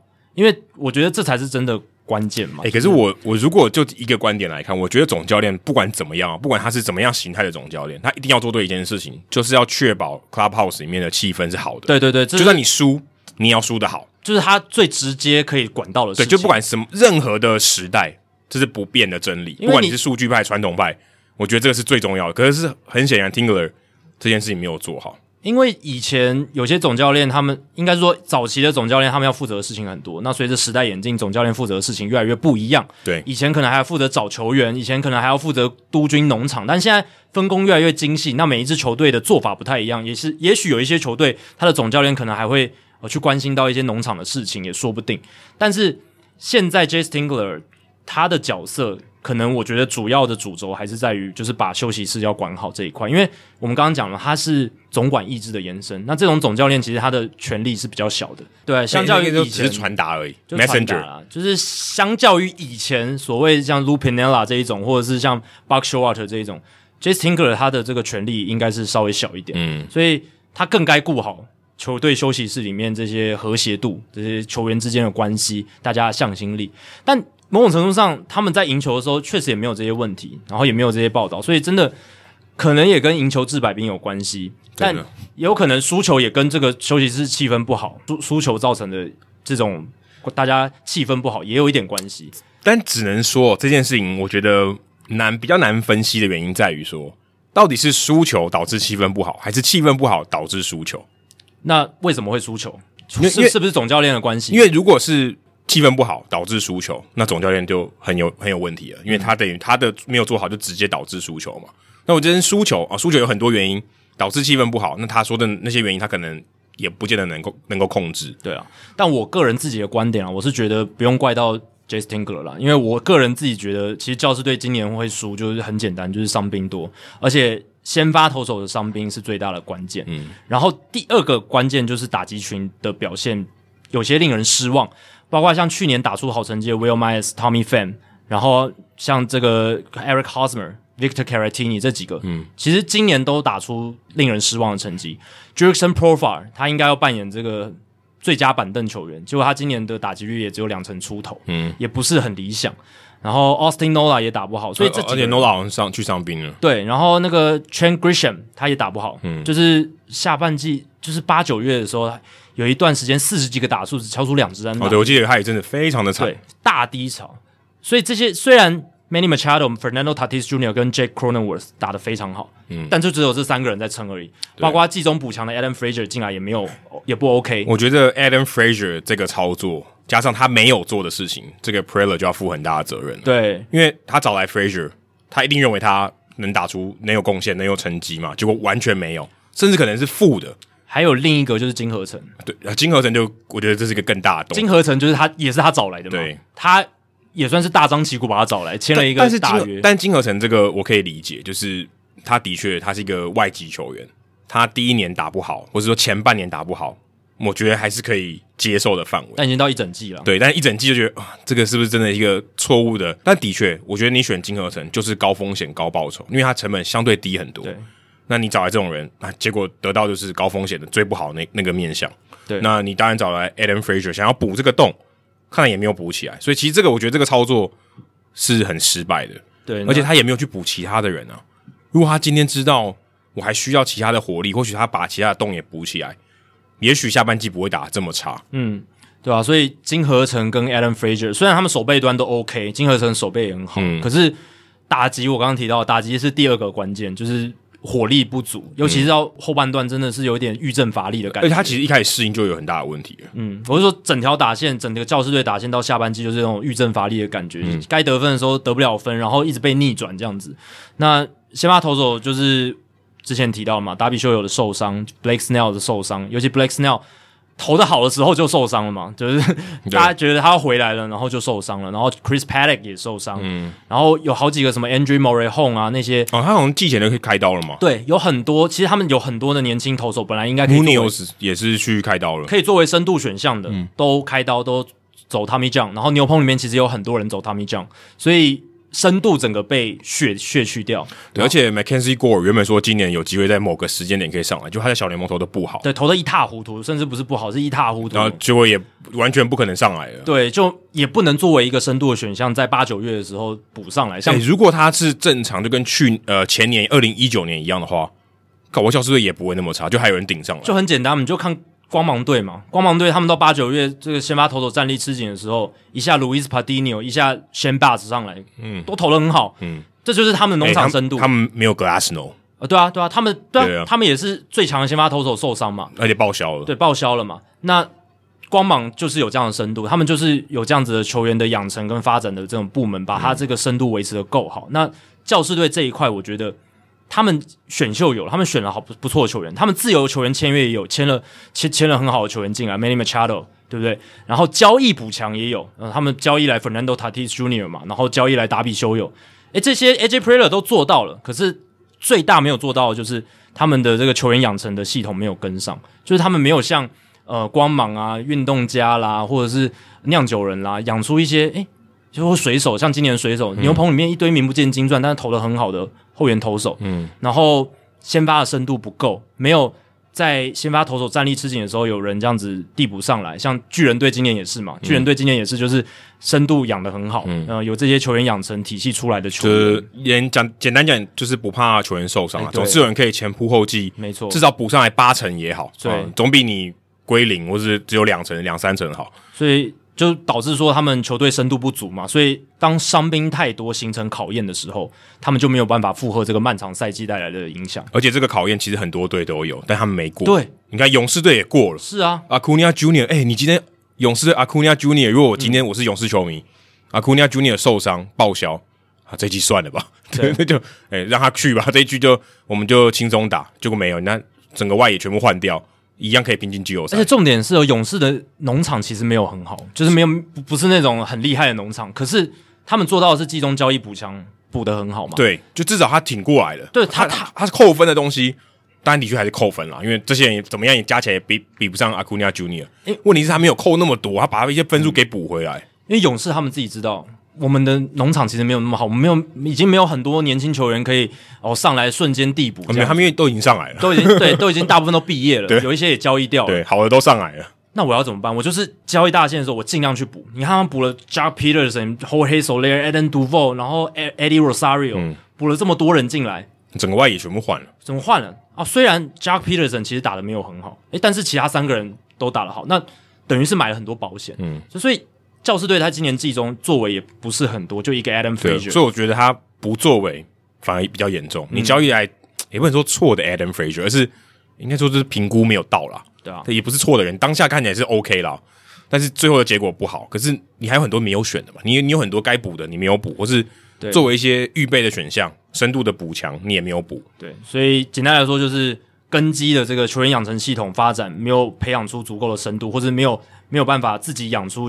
呃，发展出一些可能老的球员也能够回第二春这种深度，然后再加上他们在季中的时候作为不够，嗯，然后导致了后面八九月需要深度的时候没有深度，嗯，然后面临一个崩盘这样子。然后你看达比修有也八九月虽然健康的可以投球，可是不知道怎么就是好坏被那个灵魂被抽走。对，就投球成绩就不是那么理想，嗯、不像开机的时候那么威猛这样子。对，而且我觉得还有一个点哦，就是道奇队把 Max Scherzer 抢走，哎，这个一一来一往也是差非常多。你看 Scherzer 在道奇队好像年轻十岁，嗯，但他的心智还是留在现在这个年那年纪，见神杀神，见鬼杀鬼。你今天如果教士队抢到，也许这个战局会有点不一样。对啊，当初是有消息说，对啊，教士队也在抢嘛，结果最后没抢到，巨人队也在抢，结果没抢到，嗯、道奇蓝湖。哎，你想如果。当初不管是教士或是巨人抢到 Max Scherzer，诶，现在道奇搞不好不会跟巨人咬那么近，对不对？对，可能差个五场胜差之类的。对，因为因为 Scherzer 来拿了七胜，对啊，很夸张，才守十场就拿七胜。他前九场先发的那个在道奇队前九场先发那个防御率超低的，超厉害。而且我看了一下教士队到今天到前一天为止啊，他们对同分区的这个胜率对另外四队只有对响尾蛇超过五成，其他都低于五成诶。你还记得开季的时候，他们对道奇跟巨人不是还蛮还蛮还蛮猛的，对啊，对吧？结果到道奇跟巨人都是七胜九败，对，都是七胜九败。然后对洛基八胜十一败，嗯，你该进补你也没进补，对。而且你对同区的照样你打比较多，你应该会，如果你是强队的话，应该会比较有优势。但洛基今年在主场其实很强，哎，所以如果在他们主场其实是很难打。但客场如果你是洛基来到教室的主场的时候，你真的要把握住那。他们可能也没有把握的很好。对啊，你看跟同区打，你你有三队都低于五成，你很难赢，好不好？对啊，尤其是到哇，当然九月份他们赛程很硬哦，这也是一个也算是小小的关键点了。但九月份赛程硬，也某种程度上相对来讲也是因为他们战力滑落了，所以你会觉得哇，他们对手都好强，而且就是他分区有两两个比较强。对对，对对对，如果今天只有他们是老二，就是有一个道奇比较强，那他们也许还比较有点机会，有点喘息的空间。有两个这么强，他很难活诶、欸，就像蓝鸟也蛮难活的，而且他们，而且教室到九月份打超多巨人队的，对啊，就很辛苦。然后巨人队又要拼，他也没有要放，对不对？完全没有要放，他们全力在拼，那你就很衰啊。坦白说，你也很，就是真的也蛮衰的。就对，就是一个 perfect storm，就是所有因素好像都是导致了这个教室队最后的一个大陨落、大崩盘。对，但是你不能怪这些 perfect storm，当然不能。你如果补，你如果补得好，你搞不好顶顶得过去，对吧？你搞不好顶，哎，红雀队补那么烂，你还是顶过去了，对不对？赶快打得更好。你说像道奇队，他完全没有预习到今年巨人这么威猛，嗯，那他们为什么还是可以维持住？至少他们这两场胜差，我们录音这一至少还没，就是还还在一个还在一个 race 里面，还在，而且还是很强一支球队单季百胜的球队。他们中间 Clayton Kershaw 也受伤啊，有一度整个轮值只有两个，而且 Trevor Bauer 也不行嘛，就是不会出赛。Bauer 跟哎，你说真的，你这个到教师队有有失去 Racunia Ronald Acuna Jr. 跟 Bauer 这种伤痛吗？对啊。这这个超差超超级大哦，而且是 Tatis Junior 有受伤一阵，可是至少大部分时间还是健康的。他至少还出赛超过一百场。对，那你说 Clayton Kershaw 我记得也是半个球季就去了。对，然后鲍尔更不用说，鲍尔更不用说，就三分之二个球季没有。然后他们有一度轮值里面好像只剩下 Urias 跟 Bueller 可以投，嗯，然后其他什么 Gonsolin 也受伤，然后你们最强的打者 Cody Bellinger 打得跟屎一样。哦，对啊，M MVP 等级的选手直接没有打出来，几乎归几乎归零。但他们就是有办法，他们有诚意去做那个超大的补强，嗯，然后补进了 Trea Turner 跟 Max Scherzer，把他们失去的这些大明星的深度把它再补回来，然后撑过了那一段，他们要一直用牛棚日。来度日的那个时期，对，所以这个真的是就操作上有差。就一开始好像考试哦，第一天开始看哦，教师队应该会赢，这个阵容很好。可是你撑到最后第一百八十七天的时候，哇，这个大家都很残破。可是谁挺过来，谁就赢了。当然也必须说，道奇队他们这个资金雄厚，然后有这样子的农场，也是他们的优势。是，可这个也是长期的累积啊，这是他们长期的累积，长期的破化。嗯，那。教室，诶、欸、AJ Preller 也给你够长的时间了吧？是啊，而且我们我记得我们季前才聊到说啊，AJ Preller 他终于要这个爆发了。而且教室的农场其实也不差的。其实老实讲，我不会说 AJ Preller 是完全的失败。他其实第一次的这个重重建是一个失败，没错，他就是完全在自由市场大砸钱。但是我觉得这一次其实他有做出一番作为，他确实是有从农场，然后我刚刚讲的嘛，交易补强、选秀、自由球员，他都有都有做到一些很棒的事情。不过就是深度这一块，他反而就是。到最后有点气力放尽了，就是我觉得他他没办法面面俱到，或者补的不够多了。对啊，对啊，对啊，就是有一点没办法面面俱到的感觉，所以最后不行，这是他的功力啊，这是他，我觉得他这个操盘的功力也很重要。对，他等于是在去年底的那那时候梭哈了嘛，就是从去年的交易大限到休赛季，他就是等于梭哈就要拼这一波，等于也把农场几乎都清掉了，只剩下少数几个还是 top prospect，但是还没有准备好的这种大物新秀这样子，所以。他的这个说话目前看起来，至少结果论来看是一个失败收场，或者他可以说他的应变能力不够好，是就是在季中这个应变能力，或许他做的不够多，或是他补的位置没有补到那么那么刚好，或是这个加分没有加到那么多，Adam Frazier 没有补上金合成的洞这种之类的，嗯，或许他做的不够多，不够好。所以整体来看，我是觉得 Prayer 他是规划、布划上面、决策上面还是有他的能力在，但是能不能打造一个长久常胜军，这个可能就要打上一个问号。会不会我们下礼拜的时候他已经被 fire 掉了？不无可能呢、欸，因为这种，因为说真的，我觉得大联盟这种，嗯、呃，为政治负责的，就是为成绩负责这种情况其实很多。对，而且他他其实有一些错误的决策，是啊，包括像谁，但谁没有错误呢？不可能百分之百嘛。是，不过有一些像是是被拖累的，像 Eric Hosmer 应该不是他想自己签的，是老、哦、老板受益的，对啊，所以这个也是一个风险，对啊，就是。老板的这个有没有有没有去干预？这样像道奇队，我是觉得就完全交给 Andrew Freeman，让他整个很自由的去做。嗯、那至少教师队这一块可能有一些干预，所以造成 Preller 在操作上可能不是那么百分之百的自由。不过你说像 Blake Snell 或达比修，对你把他交易过来的，可是都没有预期的效果那么好，对不对？都没有像但但没办法受伤这种东西他，他他也没办法嘛，对啊。但可能跟他找的这个防护团队有一些关系，哦，这就这就不知道，这就不得而知。只说可能有一点关系。那就算他做的再好，好了，但我觉得成绩不好，为这种东西负责，我觉得是再正常也不过。是，总之有人要负责了。对，那说到要负责这件事情，蓝鸟跟光芒这个小卡事件，就是到底是谁要负责呢？美国时间九月二十号，蓝鸟做客光芒队的比赛，三连战的第一战，哦、六局下半，我觉得这很关键。三连战的第一战，对，第一战六局下半，Kiermaier 哦，他要奔回本垒嘛，结果他被触杀在本垒之前，Alejandro Kirk 蓝鸟队的捕手把他触杀。不过在触杀的时候，他左手腕上面的这个资讯小卡，就是所谓的球探报告卡啦，掉出来。这个卡片我们之前都聊过了，投手、捕手。野手都有哦，就是、哦、呃，但不太一样，内容不太一样，内容不太一样，但就是概念是一样的，嗯、就是都是在告诉他们、提醒他们一些资讯。小抄，对对对，就是要怎么样对战啦，嗯、要怎么样投啦，要怎么守啦，这些东西，那就掉掉到这个 Kiermaier 他的这个大腿旁边，那 Kiermaier 被阻杀了，有一点不爽，然后就垂头丧气了。诶，往地上一看，有一张卡，他就随手把它捡起来，就就带回休息区。他他感觉是。那个画面感觉还蛮眼明手快的，诶、欸、对对对，很快哦。他说：“诶有有东西，我把它捡起来。”决定的时间大概一秒钟而已，嗯、就是往下看，有点垂头丧气，然后看到到决定拿起来，大概一秒钟就捡起来。嗯、然后后来呢，呃，蓝鸟就请他们的球童去要那个卡回来，因为那是他们的嘛，对对对，就他们他们的球探资讯卡。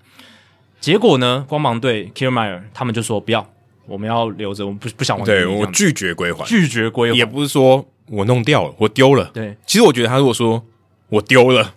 我觉得就整件事情就落幕。对我哈，刚才那个我就丢垃圾桶。对啊，嗯，没有，我就捡起来，就是做环保，随手丢垃圾这样。可是他们会不会说，啊，那那你去帮我把垃圾桶捡起来？就是从、嗯、没有，就收走了。这个，哎、欸，我丢了还你还问我，你自己去找，对，对不对？自己去找。我如果我跟他说我丢了，那其实我没有丢，那他会去找吗？嗯、那你就蛮找不到，那那不关我事啊，对不对？Okay, 我觉得我觉得事情就结束了。对，但事情没有这样。他就是有有点中了说，说你要我偏不给。对，而且 Kiermaier 是在赛后的这个记者访问，他也说哈，我我我我我知道那个卡是什么，我也我也知道那是啊，他们想要要回去，但我就没有想想要还的意思。对，而且他也不是不小心捡到的哦，他是有意识的，他就是知道那个是什么。对。对那后来赛后，其实 Kevin Cash 他有道歉了，他就说：“哦，我其实有跟 Charlie Montoyo，就是蓝鸟队总教练，他们有照会一下，就说啊，不好意思啦，这个啊，我们小朋友，对我们小小朋友不懂事，我们自家球员不懂事，这样的感觉。他赛后的这个道歉，其实真的差不多就是这样的意思。然后而且 Montoyo 也说没关系，就就就算了，这个啊没关系，拿走就拿走，小事啊，没没什么，对，就还好，我们不是很计较了，好像这个事情就相安无事，好像就要画下句点。照理来说。应该要这样，对，就是就正因为这件事情真的很小，而且第二天哦，第二天的时候那场比赛其实没有什么事情嘛，对，所以也没有爆发。所以刚才强调是三连战的第一战，对，第二天的这个第二战没有发生事情，所以那个时候有一些媒体就说啊，这件事情其实蛮好笑的，而且后来也没有发生任何的报复事件，诶，觉得就 OK，就是一个小小的插曲，这应该是史上第一次哦，大联盟史上应该第一次。对我我因为小卡这件事情其实没有很久，而且很少看到。在本垒冲撞的时候掉出来，我第一次看到，应该是前面就算有掉出来也没有人捡，就是对敌敌对的应该也不会捡。外野手开始拿小卡，顶多是最近五年的事情，应该最对对对。然后 Austin Davis 这个左投手是二零一八年第一次。就是我们在转播画面上看到投手带小卡这件事，是是是然后被 Joe S 抓到没收那件事情。哦，对对对对，对，那是二零一八年发生的哦，才三年前而已。哦，现在已经感觉蛮习以为常了。现在大家都觉得很习以为常，而且捕手上面那个也常常看到了嘛，就是他们的资讯卡，对，吧？所以这其实是很最近的事情。所以大家以为第二天这件事情就呃一个小小的搞笑的插曲就结束，没想到第三天蓝鸟队的后援投手 Ryan Borucki 就直接在。比赛已经相对来讲，呃，胜负已定的状态底下，就是砸了 Kevin Kiermaier，而且很明显是故意，超级明显的。因为第一个时时时机也是，因为那时候比赛就是已经基本上没有悬念，已定，嗯、对，没有悬念了。然后又是很离谱的砸在背上的球，嗯、所以虽然 Ryan Borucki 他赛后是没有承认，他是说啊，就是手滑掉什么，但是他被大联盟禁赛，就是官方认定你是故意的。没错，Montoyo 跟 borookie 都被禁赛，对，所以。这也很明显就是一个出生球的报复，但回到我们刚才第一天赛后记者会，不是大家都相安无事了吗？所以也有人就觉得说，应该是 Borucki 或是蓝鸟队阵中一小部分的球员，他们自己想要报复的，不是所有人都站在这个解释，我觉得很合理啊。对，因为老实讲，Borucki 砸人之后，不是有板凳清空吗？对，你会看到其实大家上来的不是很甘愿，尤其是蓝鸟的球员，有些人觉得说。啊，我们真的要做这件事哦？就是我们有要我我们有说好要这样干吗？就是的感觉，就是诶，要干应该昨天吧？啊，对啊。然后 你你现在做这件事，有点晚了？然后而且不是好像不是所有人 on the same page，就不是所有人都同意这件事情的，就大家走上去的步伐就有点迟疑。不过我觉得这个有一点差别，是因为这个毕竟是投捕的事情，嗯，投捕部门跟野手部门还算是两个比较分的，就是比算可以说是两个小队嘛，对，有区分的。所以啊，这头捕觉得你们拿我的卡干嘛？他开始有点不爽。那野手觉得啊。有什么吗？对不对？对，没有那么严重。我个人看这件事情是，我觉得 Kiermaier Kiermaier 的做法完全合理啊，就是对手自己出突贼，他的他东西小抄掉了，你不捡走吗？呃，没有，而且我觉得如果是这样，他捡走了，你当下就要回来啊。你说啊，这个这个拿回，就就有点像说啊，不然踩到你的这个面罩，对啊，我帮你捡起来拍一拍，还给你嘛。啊你，你你你捡到我的卡，哎，麻烦你还给我，对不对？我觉得，因为你当下是说，Kirk 就跟他说，哎，你这个可不可以还给我？我觉得就没事诶、欸，但我觉得这不一样的是，因为资讯小卡涉及了战力优势，有就是它它是一个小小的战力。是啊，可是我觉得他要他马上归还，就当下他如果发现东西不见了，马上请他说：“哎、欸，还我。”我想这个应该就没什么问题吧。但 Kiermaier 也可以说不要啊，我觉得 Kiermaier 也有可能说不要。当下我觉得有点难诶、欸，当下那个反应，我觉得他应该会觉得有点理亏啊，还你啊。但我觉得没有什么好理亏的啊，这就跟。偷暗号一样啊！我说的，我说的偷暗号是正当的偷暗号，就是在二垒跑者在二垒的时候，不是用电子仪器，对，不是用电子仪器，是合法的偷暗号。这就跟偷暗号一样，或者是这就跟你发现对方投手在泄露球路，嗯、就大比修友他在投速球之前，投手那个手套都会震一下。嗯，难道你发现这件事，你还要好心的提提醒你的对手说：“哎、欸，你们你们的投手他们现在不小心泄露球路，为了比赛的公平。”为了要这个竞争，我们都要正正正当当的竞争，所以你应该要告诉你的投手说：“诶，你们在泄露球路，然后我们打者要先闭起眼睛来，你们做一些调整，然后我们再来重新的竞争。”不可能嘛？一定是任何的小小的 edge，任何的对手的一些纰漏，你都要抓住嘛。那我觉得这就是一样的道理。Kiermaier 今天看到对手突槌，然后卡掉在地上捡回去，看能不能有什么任何的一丝，就是任何可以帮助自己的蛛丝马迹，帮助球队的蛛丝马迹。我觉得这个超级合理的，但我觉得我有一个差别是，你占有了那个东西。前面你刚刚举的例子，他都没有占有任何东西。是，如果今天说，哎，这个东西明显是我的暗号，这种东西不比出去，没有谁没有谁的，所以大家都看得到嘛。对，观众也看得到，对不对？你喊怎么，大家都听得到。可是没有，这个卡就本来是我的，你拿走以后，这个所有权就变了。嗯，所以我觉得他 Kirk 应该是可以当下要回来。那如果事后。他拒绝还你，我觉得也非常合理，因为你这东西就丢在地上，对啊，对啊，你也没跟我要回来，你第一时间没跟我要，我说我丢掉了，你能怎？你能拿我怎么办？他可能觉得是你不要的嘛，对不对？你丢到地上，如果你第一时间跟我要，我觉得完全没有问题，就因为他当下应该有发现吧？好像没有发现啊，就是那那他下一个打席就没有翻哦。那个出局数好像是那个半局最后一个吧？对啊，可是他下去的时候应该发现卡不见了，所以已经下去了嘛，大家两边都已经下去了，所以可能他就觉得要回去冲回去再再跟他要，很很奇怪，所以他们才找球童去要。球童去要的话，光芒这边当然说，我干嘛我干嘛要还你这样子？对，所以整件事情是真的蛮好笑的啦。然后也有人觉得说，那个卡会不会是假的？是蓝鸟在演一出戏这样子？就是太难了吧？对，就是说泄露一些假资讯给光芒队之类的，是很难呢、欸。哎、欸，你要做这个情报，第一个是你要演的很像，对；第二个是人家看得懂，而且要买单呢、欸。对，因为如果第一个人家如果看不懂。我不确定每个每一个球队的表现方式是不是一样，但我想应该会很接近，应该都会很简单，因为他们那时间没有很多嘛。你其实东西记录的很少，你不要想那是什么球探报告，还要拿一个字一个字读，它就是图而已。它非常的简单，很多代号，对，就是代号，就是可能一个好球带，然后配哪里这样子，然后一个箭头之类的。对对对。问题是说两边的有办法正确的解读，对，如果你有办法正确解读，你才有办法破解，或是你才能办法使用你破解的暗号啊。如果你没办法破解。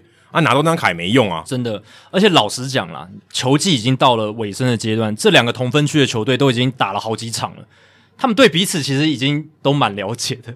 那些卡上的资讯真的能给光芒队带来什么战力优势吗？其实真的，老实讲，我觉得就算有也很少啦。真的可能可能对 Kirk 有很大的影响，因为他他必须他是实战那个人，他必须要那个卡。提醒他，对，但那个他们自己团队再印出印印出来一张应该很快，对，所以他要取代那张卡是非常简单的，是，只是说那容易泄露给对方，对我是不是一个劣势？对，这个就不得而知了。对，所以就是我是整体之间就是好笑，然后蓝鸟的反应有点太大，对，就是就这样子。其实我看到杂人的，我看到杂人的新闻啊，我真的笑出来。我想说，哎、欸，不过前一年还说没事，对啊，就是大家相安无事，然后在那边搞笑。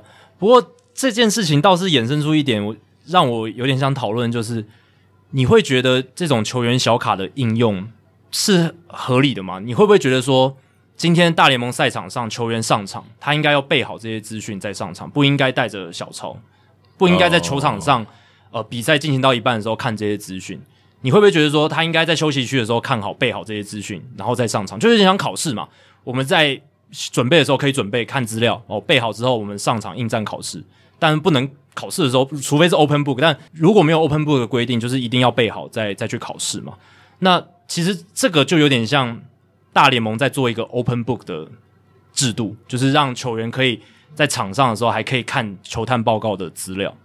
那嗯，我觉得这有一个你会怎么看？我觉得有一个根本原因是因为现在在场上要应变变化的东西太多，对，所以他他记不住。对，就是这这是重点，就是多到他已经记不住，所以。那个卡要提示他，因为其实那些东西他本来应该要知道，他不是说完全不知道去看那个卡，这个这太不合理了，对不对？他已经大概知道，只是说，哎，这个打者有点不太记得要坐在哪里，我看一下。他不是每一次都要看，这太离谱。对，他还是会记得一些，只是说他就是一个提示的作用。的确，为什么要提示？就是你已经记不了那么多，或者你就是没办法分心记那么多东西。但我觉得这这就是一个演化过程，就是已经有这么多资讯需要你去知道。然后这些资讯对你有用，因为如果没有用，它没有意义看嘛。所以我觉得这个到后来，就算你取消这个卡好了，禁止这张卡，那些资讯还是存在嘛？因为它是啊，因为它已经会消化这些资讯了，它可能放在别的地方，放在帽放在帽子，每次帽子上面就做一个记号也可以啊。这样我个人就是觉得说，其实棒球打棒球这件事还是要回归到打棒球的本质本身，就是它不是说是一个怎么讲，就是我会觉得球职业球员上场。你就是把自己的球技秀出来，然后打球这样子，然后他的能力的一环就是包含他他的记忆大脑，对，能够记多少资讯，能够处理多少资讯。我觉得这也是职业球员他能力的一环嘛，他的智慧有多少，他斗志嘛，我们说斗志。那你如果今天斗志都是靠管理团队帮你做的卡，那真的是球员本身自己的实力嘛？那对，可是如果按照你这样的逻辑，那 iPad 也不能拿呢。对，当然你你也不能无限上纲。我是觉得说，就是球员上场的时候就不要看这些东西，就是你要离开离开休息区，离开休息。你你在休息区，你在休闲时间，你想怎么准备？你想要你的团队怎么帮你忙？就有点像是我们考试也是嘛。我们考试前，我们可以请我们的同学来教我，我可以请我的爸爸妈妈教我怎么算这一题。但是在考试的时候，我就不能做这些东西。嗯、对我我自己会这样觉得。可我不同意，因为如果你要这样子做，你得到的结果就是教练那边狂喊。过去一点，过去一点，过去一点。然后，哎，这个站的不对，因为他他有标准答案嘛？哎，不是他建议的答案，不是标准答案，他建议的答案，因为他手上没有卡，他可能记不住。哎，中外也过去一点，就过去一点，他就会告诉你那边喊，就很吵。对啊，所以我才说这就是要有规则定嘛，就是球员在场上的时候，教练下面的人就不能再给予任何的指示。你要给予任何指示，就是他上场前，比如说他要上场守备之前，可以打暗号啊，还是可以打暗号啊。对啊，那那你就打暗号，你不要用喊的，你不要拖比赛的时间。你不能终止 play，你不能说哦，我暂停一下，我要我要我的中外野手往右边移一点，不能。现在不是要强化这个比赛小，小卡有暂停吗？但会看嘛，还是会拖拖节奏啊？他说不，嗯，暂停，我看一下我的卡。是没有到那么夸张，但是投手的节奏会被拖慢。他以前八零年代投手，他拿到球就开始投了，现在投手可能投完一球，应该是投完一个打击之后，他还会稍微看一下那个。没办法，我觉得是因为就是因为分析的太太多了。对啊，对啊，对啊。以前都以前以前说啊，我要看什么？我也没东西可以看，所以。这样子的话，能够让智慧比较强，或者说这种就是头脑比较好、头脑比较好的球员，他更能生存。搞不好他球技没那么好，他可以记住很多资讯，但然后他他就可以在这方面赢过一些天赋或者是体能上、运动能力条件比他好的一些球员，对不对？我是觉得这这可以考虑看看啊，就是让球员在场上就是记住这些资讯，然后不要依赖这些小卡。我觉得就算没有卡这个东西，嗯，然后教练也不准用吼的，我写在手上总可以吧？那对，那但我的理论就是那个，你你讲这些都是就是作弊嘛，对不对？就是照理来说不应该存在的事情。嗯、我的理论是这个情况下就是不应该有这些东西，也不能写任何战术在我手上，就是要记记在脑脑子里啊，对吧、啊？这太难了吧？对啊，就是篮球篮球是没有卡啦，因为篮球实在太 dynamic 了，篮球的每一个 play 你不可能看卡嘛，对啊，对啊，但教练会喊嘛，对。教练会喊啊，几号战术，几号战术。对对对对对，这我觉得还不太，还是不太一样。棒球，我觉得真的就是一个演化的过程。搞不好以后没有卡，搞不好以后真的用别种方式提示。但是我觉得这种东西就是因为他资讯 overload，所以他他真的没办法。就像你为什么考试叫 open book 啊？教授都认为你你只要记住全部东西也没意义啊。我没有让你默记，你就算默记也没用啦，你还是要融会贯通嘛。其实这个我觉得道理一样啊，就 open book 啊，你站在那里一定接得到球吗？哎，没也不一定呢。对，对对我是觉得这件事情没有绝对的对错，就是会有不同的意见。嗯，对，就是 Adam 看法也是有人是这样觉得。哎，小卡没关系啊。中中华职棒卡卡的人多吗？好像还好哦。中华职棒还没有那么多这些资讯吧？好像我我觉得看卡的情况很少哦，就还没有啊。就是因为我们呃捕捕手我确定有，捕捕手有，可是野手好像没有。但我确定资讯的那个量跟那个绝对，他他卡上的资讯绝对是不一样的。对 哦，可能只有三分之一张。就是可能是他们球团自己想出了一些东西，这样、嗯、就是提提醒自己的捕手一些要点，但是大联盟应该是会有更多的数据啊，更多的什么球种转速这些这些东西。哦，没有没有，我我看过他们的那个站位的卡，那个超简单的，那个对站位的卡我也看过，完全是就是图像，几乎没有字可以，就只有名字。对，我的意思是说，他资他投他的 input 里面有这些东西。哦，OK OK OK，就是他有 output 应该很简单，对 output 一定要简单，不然你要一看你就要明了嘛。对，因为。就算是投手卡，他一定只是只是说哦，量好球的时候大概要投什么球这样子而已。对，资讯呈现一定要简单，但 input 我觉得应该是差蛮多的。对，input 量应该应该完全不能比啊。对啊，所以不知道大不知道大家怎么想啊？我是就是我也是听国外的 podcast，他们有这样子一个也也是这样子讨论，就是有一派也是觉得说球员上场你就是不要再拿这些卡了，就是记住这些东西那。各凭本事。那有些人也觉得不会啦，我我觉得他拿卡这样子 OK 啊，拿卡我就是一个不会影影响我的观看这样子，就是一个进步的现象。但我觉得如果要加快比赛节奏的话，场上的东西还是要尽量简化，不能太复杂。是是是，对，因为现在真的太复杂，每一个移位有时候防守移位的布阵，球员都要还要看完之后还看不懂，然后教练还要指示他，对对对，又会拖了大概十秒钟吧。有我常常看到这个情况，特别是那种。呃，刚从小联盟拉上来的，欸、对对对，那种他还搞不清楚的。哎、欸，你卡你的卡我看不太懂哎、欸。对，他们吹口哨说过去过去这样，或者是打者是一个新上来的人，还没有太详细的报告他们就会提醒说，哎、啊，这个球员你要往左边一点。这个倒是蛮常见的。对，所以就是大家可以想想看，到底怎么样做才是对棒球最好的。好，接下来就要进行听众信箱单元了。哦，终于要进行了。对，终于要进行了。那第一题呢是台中 Clayton Kershaw 的粉丝哦，所以他不是台中 Clayton Kershaw，哦，他可能不敢这个签约这个名字。对，他比较谦虚一点，这样。他问说，听到第两百三十集提到两位主持人讨论单季上下小联盟最多次的球员，想请问在有 DFA 制度之后，是否有单季被 DFA 最多次的球员？谢谢两位优秀的主持人。那其实 DFA 这个东西，呃，在早期它就是一种试出的过程嘛。只是因为为什么现在叫 DFA，它就是一个呃劳资协议里面定义的一个词汇，那它会经过一个程序，所以才会叫 Designated for Assignment。嗯，现在的结果就是试出，要不然就被交易。对，所以它基本上你可以就把它当做是球球队不要这个球员的意思。对，因为基本上你会被 DFA，就是不要他，他认为价值趋近于零，对，移出四十人名单这样子。嗯那如果你用年来计算的话，就是一年的一月一号到一年的十二月三十一号，calendar year，对，calendar year，用日历的年来算的话，应该是 Oliver Drake 这个球员。为什么呢？因为他在二零一八年的时候，他被 DFA 了七次。我记得我们讨论过这个，对，有讨论过，因为那个实在太令人印象深刻了。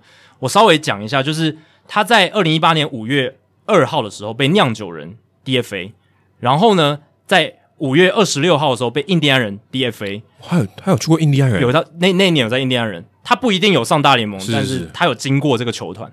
然后在六月十六号的时候被天使队 DFA，被天使队 DFA，而且他在七月二十三号又被天使队 DFA，所以被天使队 DFA 了两次。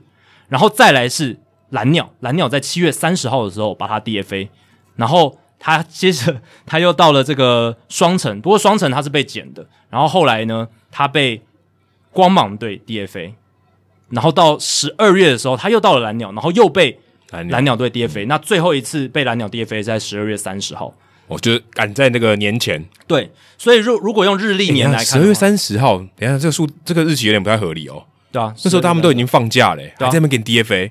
呃，你也太没有人性了吧？他是在冬季会议之后嘛，可能他们有一些调整。没有，通常那个时候圣诞节到一月一号，大家都在放假。对啊，对啊，对啊。然后你们给我 DFA，就 像过年说老板请你离开一样。哎，那相当于他们的过年啊。对啊，对啊，对啊。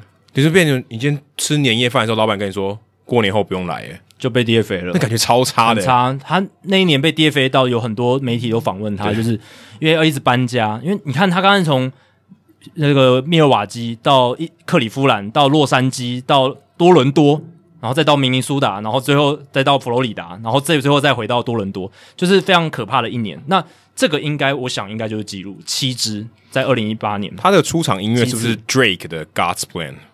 我不知道哎、欸，你没有听过这首歌吗？我知道 Drake，但我没有听过他。就是那个，就是 Drake 这个 Drake，、嗯、然后有一首歌叫 God's Plan，上帝的计划，这个感觉就是上帝的计划，真的，真的是很，这很夸张哎，很很惨的命运。这个甚至我都觉得，这个次数都可以到觉得你你都会揣测说，这这些球团是不是有串通好，是不是要开他玩笑这样子？就是有点在整他。对啊，他那一年呢，在大联盟有投球的球队是酿酒人、印第安人、天使、蓝鸟。跟双城 也是蛮多的，反而没有在光芒队那一年，他们还没有在光芒队投球这样子。对，所以 Oliver Drake 应该就是记录。那我还有查到一些像是 Richie Shaffer 这个野手，他在二零一六到二零一七年的冬天六周内被 DFA 了四次，等于一个半月被 DFA 了四次，也是蛮可怜。而且你说是冬天，等于他没有上场就被 DFA 了。他是在休赛季的时候六个礼拜以内被踢来踢去四次，这样子 很可怜。这到底这这。这到底是什么意义啊？因为如果说你今天季中被 DFA，代表说啊，你不符合我的战力对需求，或者你可能那段时间就表现不好，嗯、不好意思，请你走路。嗯、那这个这到底什么道理？就可能突然发现还有更好的球员，然后把他把他取代掉，然后可能就是当自己在玩 fantasy 一样，就没有在管他是不是一个人这样子的一个感觉。因为如果你会考虑到他是个人的时候，你就会稍微体谅他一下说，说啊，他可能来到这里，或者我让你春春训结束了再把你释出，对之类的。但是显然。在那个时期，Richie Shaffer 就不不被当成人看，就被当成一个 fantasy 上面的一个名字，或者是他可能是一个名人，然后大家会想说，哎、欸，来你来签约，跟你拍个照。哦，但但不是，因为这完 Shaffer 就是一个角色球员，这完全没道理啊，就很惨。对，因为坦白说，他的名字完全没有印象。对啊，对啊，他他就是一个他也不是说，哦，这个人看起来名气上可用，对不对？呃，然后啊，发现啊，这个战力不符，算了。通常会被踢来踢去，也没有这种冲动啊，对不对？通常会被踢来踢去，就是这种。名不见经传的杂鱼啦，就是可有可无，所以才会说啊，那就那就先把他找来顶一下好了啊啊！现在现在哦，我们有一个新秀表现不错，在这个秋季联盟表现不错，然后就把他送走好了，这个我们不需要了，就是这样子。哎、欸，这个也只有一次，啊、这个只有六次，也是你都被六周四次，六周四次。然后 Oliver Drake，Oliver Drake 他是一个后援投手嘛，后援投手也常常被这样。这个这倒合理了，这个相对，而且还在季中，我觉得相对合理一些。然后还有一个是 Adam Rosales，这个大家应该还记得，就是一个拼命三郎型的球员，嗯、就是全垒打绕垒速度最快的，大联盟史上最快的。对对对，每一球都像是打到游击区的滚地球冲一垒那个速度，都是跑百米的速度在跑。对，他他也曾经在十一天内，这个更短了，十一天内被 DFA 三次，好可怜的 Adam，很可怜。这个这个 Adam 比你可怜，比今天的 Adam Ottavino 还可怜。对，今天 Ottavino 被这个 Giancarlo Stanton 干了一炮，对，超远的全垒打。那我还有去询问美国的网友，那这个网友他很热心哦，他有帮我去检索了这个 Retro Sheet 资料库，就是呃美国棒球的这个资料库这样子。不过他有说 Retro Sheet 它的标签似乎不是很精确，因为早期其实还没有 DFA 这个名词的时候，就就是 Release 哦，就直接释出，因为他们可能就觉得没有度过 Waiver，对对对，就直接把你释出。可事实上，它的名义上跟 DFA 是一样的。对啊，然后还有离队，其实也被。包括在这个范畴，那离队包括含包含什么？就是 free agency granted，就是所谓获得自由球员资格。所以他的这个分类不是很明确。那他有提到这一点。那他查的这个区间也不太一样。他是查每一年的十月一号到隔年的九月三十号，就是从一季的例行赛结束到隔年的例行赛结束这样子。他的年份是这样算，等于从休赛季的休赛季开始的第一天开始算，对，算到球季结束。如果你没有打季后赛的话，休赛季的第一天到。隔年的例行赛结束，哇，他这种算法也蛮怪的耶。对，但他的算法是这样算，我也不知道为什么，反正他他就这样算。然后他查出来，一年最多次被释出或离队的球员是两千年的 Scott Sanders。然后他，我有去看一下，他就是一个很普通的右投手，就是一个有当过先发，然后也有当过中继的这样子一个很普通联盟平均左右的一个投手，所以也合理啊。就是像这样子的球员，名不见经传，呃，可有可无这种杂鱼球员。最容易被当成踢皮球的对象，哎、欸，肯定往好一点的方向想，他总是有人要。哎、欸，对，这你如果是乐天派的话，你就会觉得，哎、欸，不也不错啊，至少还有人要我。哎、欸，如果你真的很烂，你被试出一次就没有人要你了、欸，对啊。你如果可以一直进去离开，代表你还有人认为你是个咖、欸，哎，对，某种程度上也是个好事了。呃，就是你有利用价值。对对对对对，不然不然谁要你啊？哎、欸，你要你要离队很多次，代表也有很多人要你。哎，对。好，接下来是左营的 Bobby Witt Jr.，哎，他也不是第一次写信了，应该好几次了哈。是之前他留这个言，然后里面他有这个一段是鼓励我们的话，我们把他拉到这个留言时间讲，然后问题我们就留到这一次听众信箱来回。哦，OK OK，因为这个不是我贴上的，所以哦，原来如此。他说本人是皇家迷，看球八年左右。哦，那你那你运气很好哎。嗯，刚好。你刚好开始看皇家队就赢了，欸，但也合理吧？就是他他就是那时候开始看美国职棒，然后就被这一支球队入坑了。就是，哦，可能那时候他们还没拿冠军，如果八年前的。但那个时候慢慢变强了，呃，至少在往上就，就开始喜欢，变成他们球迷。希望你不要对我们刚刚 Eric Hosmer 的这个意见觉得感冒啊！最近突然对小联盟的农场系系统有兴趣，利用暑假的尾端啊，开始进行研深入的研究，把小联盟球场票价还有皇家队的 Top Thirty Prospects。球探报告都大致看过，我真蛮闲的。到了这两天，八月二十八号、八月二十九号，哦，我们隔了一个月才回答你的问题。嗯、Daniel Lynch 啊，从百大新秀榜毕业了，想问问看主持人，新秀从百大名单毕业的标准是什么？顺便提问，四十人名单存在的用意是如何？呃，我先假设你这个百大毕业的名单是 MLB Pipeline 好了，那这个 Pipeline 的这个规定呢？他是没有直接明文写，但我可以判断的认为，因为我帮你查了一下，应该是跟这个隔年如果丧失菜鸟资格的这个道理是相同的。也就是说，Daniel Lynch 在八月二十八号到八月二十九号这一段时间内呢，他明年就确定不是菜鸟资格了，所以他等于就是毕业了。因为如果他没有满足这个丧失菜，就是还保有这个菜鸟资格的话，他应该不会算是毕业，对，就是他不会离开呃我们所谓的百大新秀是新秀排行榜中。那这个资格是什么呢？如果你是打者的话，啊，就是你超过一百三十个打数，因为我看这边很怪，他是写 at bat，我不太确定他是写 play appearance 还是 at bat。嗯，at bat 就 at bat 啊，对，反正应该就是 at bat，对，对，他就是一百三十个打数。如果你是投手的话，就超过五十局的投球，等于说你如果超过五十局投球，你明年就没有菜鸟资格了，或者是在大联盟的二十六人名单里面超过四十五天。那我看你这个资料，二十八号到二十九号这段期间。Daniel Lynch 刚好投四十八又三分之一局，所以他没有满足好五十局投球，那他肯定是满足了在二十六人名单里面超过四十五天。因为我看了一下，他的初登板是五月三号，所以如果是四十五天的话，应该是六月多嘛，一个半月左右。那应该中间有下去过小联盟，所以他的在大联盟的这个时间，在二十六人名单的时间没有超过四十五天，直到八月二十八号、二十九号这两天。才满了四十五天，所以他等于从这个上面毕业了。对，从这个新秀榜毕业的条件，我很确定就是跟你丧失这个新秀资格的那个时候同时发生了。就是反正你只要丧失新秀资格，你就不在这个新秀榜的考量范围里面。对，应该都隔年丧失了。今年你还是新秀，那明年你就明年你就不不具这个新人王的竞争资格了。对你。其实他就是也是跟新人王竞争资格就是一样嘛，就是你今年满足了这个条件，那隔年你就不再是新秀榜的成员了。对，这样子。然后另外他也问说，四十人名单存在的用意是什么？那四十人名单其实相对于我们现在说二十六人名单，以前是二十五人名单，它就是一个扩充的名单。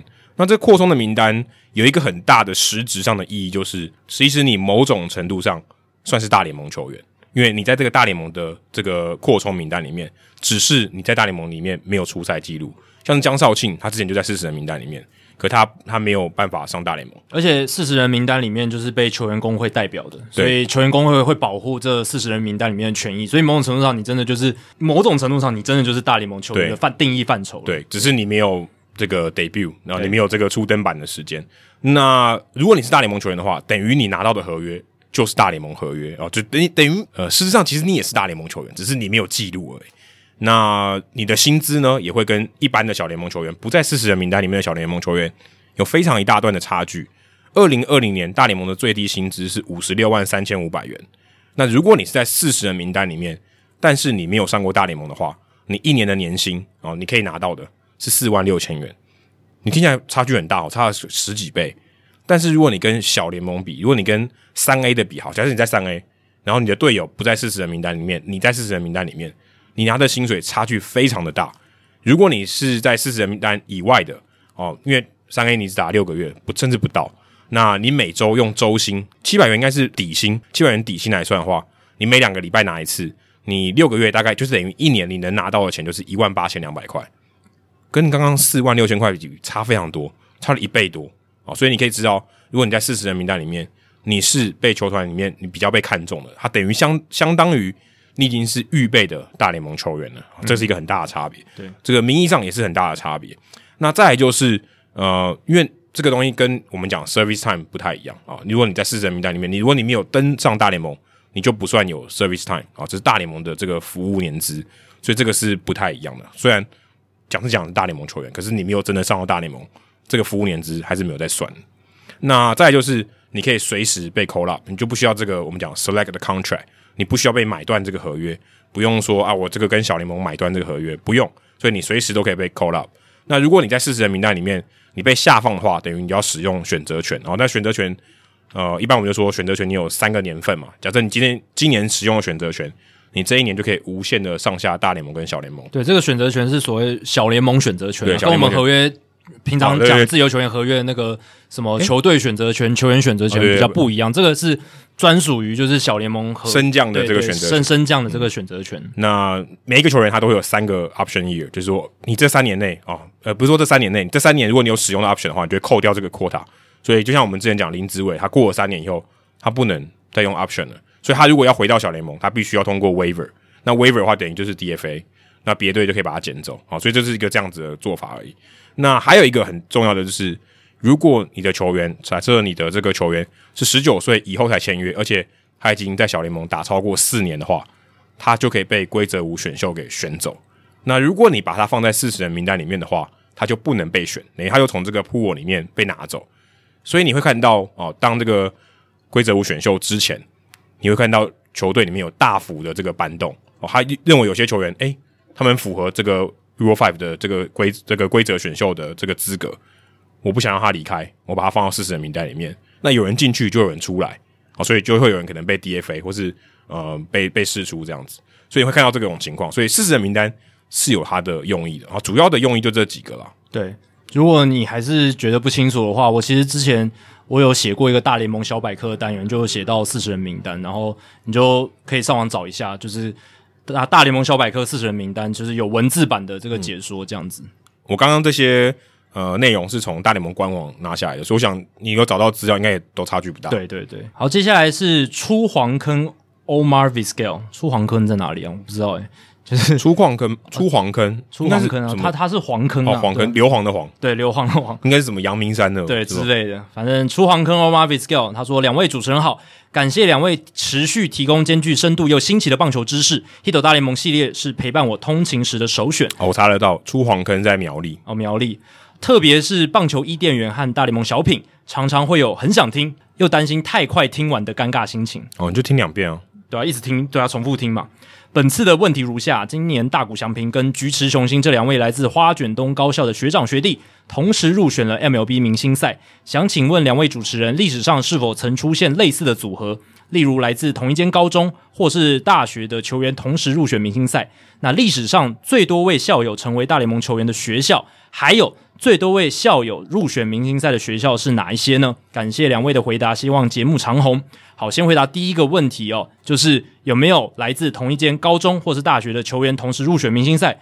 答案是有的，而且应该是不少啦。我我讲一个最有名，而且是近年大家都很熟知的案例，就是 Nolan Arenado 跟 Matt Chapman，他们都是念位在加州 Lake Forest 的 El Toro 高中，哦，不是那个 Abraham Toro，对，也不是黑尾鱼高中了，也不是黑尾鱼高，在东港的高中，对，El Toro 高中。Nolan Arenado 跟 Chapman Matt Chapman 运动家的都读那个高中，然后他们两个人呢，在二零一九年双双入选明星赛。好险，他们是一个是美联，一个国联，对，不然会一个要先发，一个是替补。而他们当时在同队的时候，应该就是有一个替补，嗯，因为他们好像同时在学学校，一个是学长，一个学弟。嗯，当然 Arenado 的打击能力是比 Chapman 更强一些啦，两、嗯、人的守备都非常好。那第二个问题的话，其实。关于这些球员学籍资料，其实比较早期的话，就是资料没有百分之百的非常完整，所以以下资料呢，可能都会有一些呃不是很完整的部分，这样，但是就是能查到，就是网络上能查到，或者是资料库能查到最比较呃可信的一些资讯，这样子。那去年十一月的时候，Stadium Talk 这个网站就有做一篇整理报道，整理出史上。出产最多大联盟球员的高中。我们先讲高中，第一名呢，其实有点 就是怎么讲，这是算有点作弊嘛？就是多米尼加的 Santo Domingo 高中，相当于多米尼加平镇高中。哎，对，就有点像。然后等一下还有第二名，也是一个多米尼加的高中，就叫做 San Pedro de Macorís 的一个高中，这样子，那就有点像是多米尼加的另一所，比如说高院之类的。可，可是我。可是我不是很确定，你这个高中是不是球队开的棒球学校？应该不是，应该不是啊，就是他们的高中啊，就是他，就是他们一般一般学校，对，就是他们的高中，对他们、哦、那那这也蛮离谱的，有五十九个人，Santo Domingo 高中有五十九位大联盟球员，在历史上、哦、最有名的就是阿路家族，对哦，他们都念同一所高中，Felipe 阿路、Matty 阿路、Jesus 阿路都是念这所高中，然后还有像比较有名，大家。二十一世纪比较知道的球员，像 Neifi Perez，还有 Christian Guzman，哦，以前国民队的一个选手，这些都是，还有 Manny Mota。然后投手的话，比较有名的是 Ramon Martinez，就是 Pedro 的哥哥，Ramon Martinez。那他没有念哦。对啊，我反而 Pedro 没有没有登记在这个学校底下，可能是 Baseball Reference 的善意或者怎么样。我刚刚有提到，就是资料不是百分之百完整。反正他家的芒果树还比高中还有名。他不是有个故事，他都在芒果树下打棒球。家里很穷嘛，然后连地板都是沙子这样子，嗯、对，很很贫穷。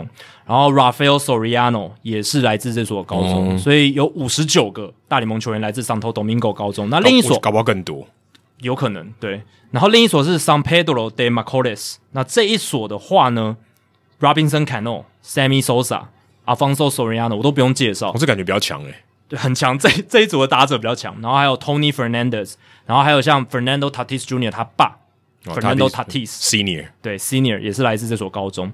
投手的话就比较弱一点，Daniel Cabrera 你还记得吗？精英队那个二十一世纪初期、欸、算很强诶、欸，因为强到他可以一直留在大联盟，一直被打爆。他球速很快，所以精英队一直留住他。可是他控球一直很糟糕。其实这样的人，我觉得他真的很强，因为他很。就成绩很差，可他一直有出赛机会，这个真的很难，因为他资质一直在那边，他球速一直都九十五英里以上，你就会觉得 好像调一下他就会好了，就一直调不好。这种人我觉得最难，因为通常你表现很差，你要留着很难，你根本没有什么表现机会。他生涯八百九十二点一局投球，防御率五点一，对，五点一的投手可以丢到八百多局，很强，而且八百多局他就投了。五百二十个保送，哦，也不完全控球数据跟我符合他的印象。对，控球非常糟糕。所以高中的话前两名这个，那你一定会想说啊，这个多米尼加不算啊，多米尼加就就这两所这样子。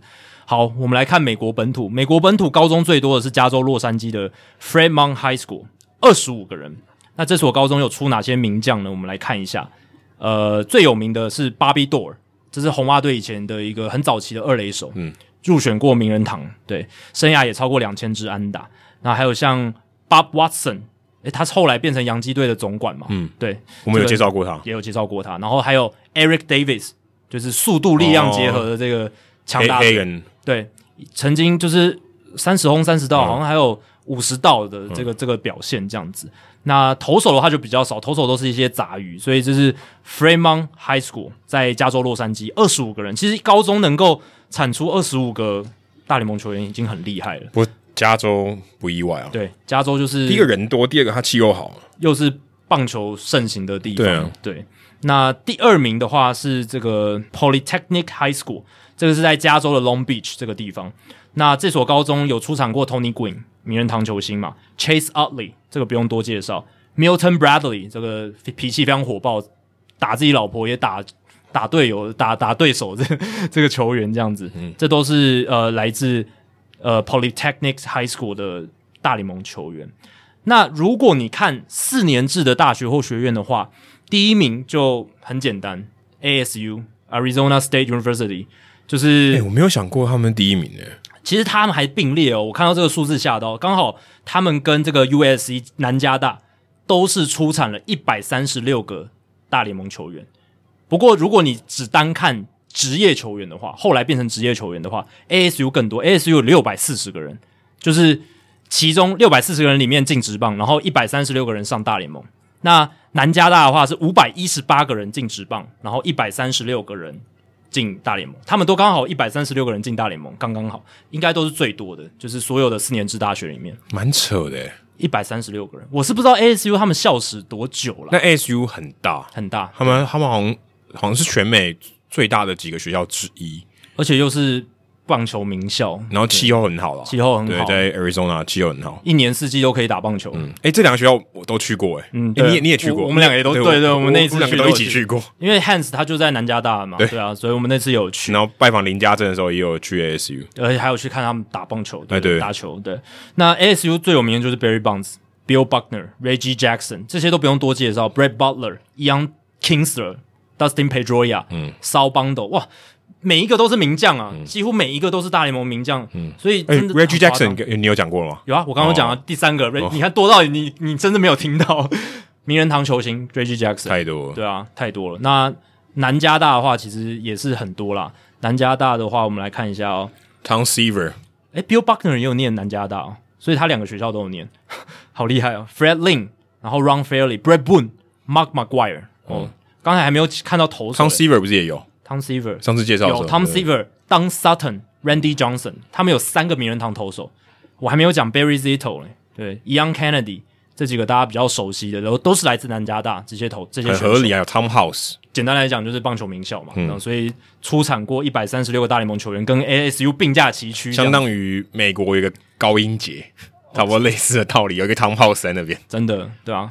然后呢，University of Texas at Austin 就是德州大学奥斯汀分校的话，他们有一百二十五个，算是第二名，一百二十五个大联盟球员。那比较有名的话，像是什么，看一下 Brandon Belt 就是来自这个学校，对。然后 Drew Stubbs 这个以前在呃游击兵队的一个快腿的球员。那投手的话，Roger Clemens 来自德州大学奥斯汀分校，他有念大学哦，对，他有念大学，然后还能拿到三百五十几胜，他有念大。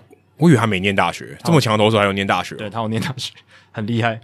那第三个问题就是说，哪一所学校的这个明星赛明星最多嘛？那我觉得答案就是在这三所学校里面，所以我只看这三所。那 USC 他们的球员的 All Star Appearances 就是入选明星赛的次数加总起来是八十四次哦，所以超过了 ASU 的六十八次，所以恭喜 USC，不管是数量上或者是这个品质上，哦，都算是第一名啊。球员也多嘛，对，所以 USC 是真的比较厉害了。因为 USC 我刚刚讲了嘛，他们还有这个，他们投手是比较看起来是比较厉害的，嗯，就有 Tom House 啊，然后 Mark McGuire 就十二个这个明星赛的入选，一个人灌很多，对啊，然后一个人冠七分之一，对，然后投手像 Tom Seaver 十二个，然后 Randy Johnson 也入选十次，嗯，Don Sutton 四次，所以光这几个就靠几个人而已，就靠几个人，其实就集中在几个人身上，但是就就很够了嘛，所以。星光熠熠啦，八十四次的这个明明星赛这样子，那大家会或许会好奇说，因为大家最近一定都这两年一定都听过 Jack Flaherty、Max Freed、Lucas Giolito，他们不是都来自同一所高中吗？对，很扯，而且年龄也是差不多。但你仔细一查才发现，他们三个人其实只入选过一次明星赛，而且那个人是 Lucas Giolito。Max Fried 跟 Flaherty 都还没有入选过明星赛。可是我觉得这也很合理，因为其实他们生涯也才两三年而已。对，只是。像 Flaherty，他二零一九年投的那么好，结果竟然没有入选明星赛，就有今今年我觉得是他今年是受伤，应该是可以，就是他受伤，所以他没有表现。对，所以这一所高中 Harvard Westlake High School 就也是在洛杉矶啊，但是就没有在这个榜单里面这样子。这个真的就是只要你的 pool 够大，这种机会就会发生。然后你学校所处的地点，只是我很好奇，你刚才就讲有德州的，有加州的，有亚利桑那的，没有佛罗里达的，没有佛罗里达，可能。也有很好的佛罗里达的学校，只是他们都没有到最顶尖，就是可能没有到那么多。但我相信佛罗里达也是很多，一定榜上有名啊。只是我们我们今天只查就是最最多的这样子。嗯、好，再来是新店派提特 Andy Pettitte，他是他写说，之前提到太空人、精英等球队重建的期间，球团想要积极的拿到状元签，也就是球队战绩继续谈到底就对了。这会不会对球员觉得不公平，或对于他们的表现成绩甚至心理造成负面的影响？以至于球员生涯就结束了。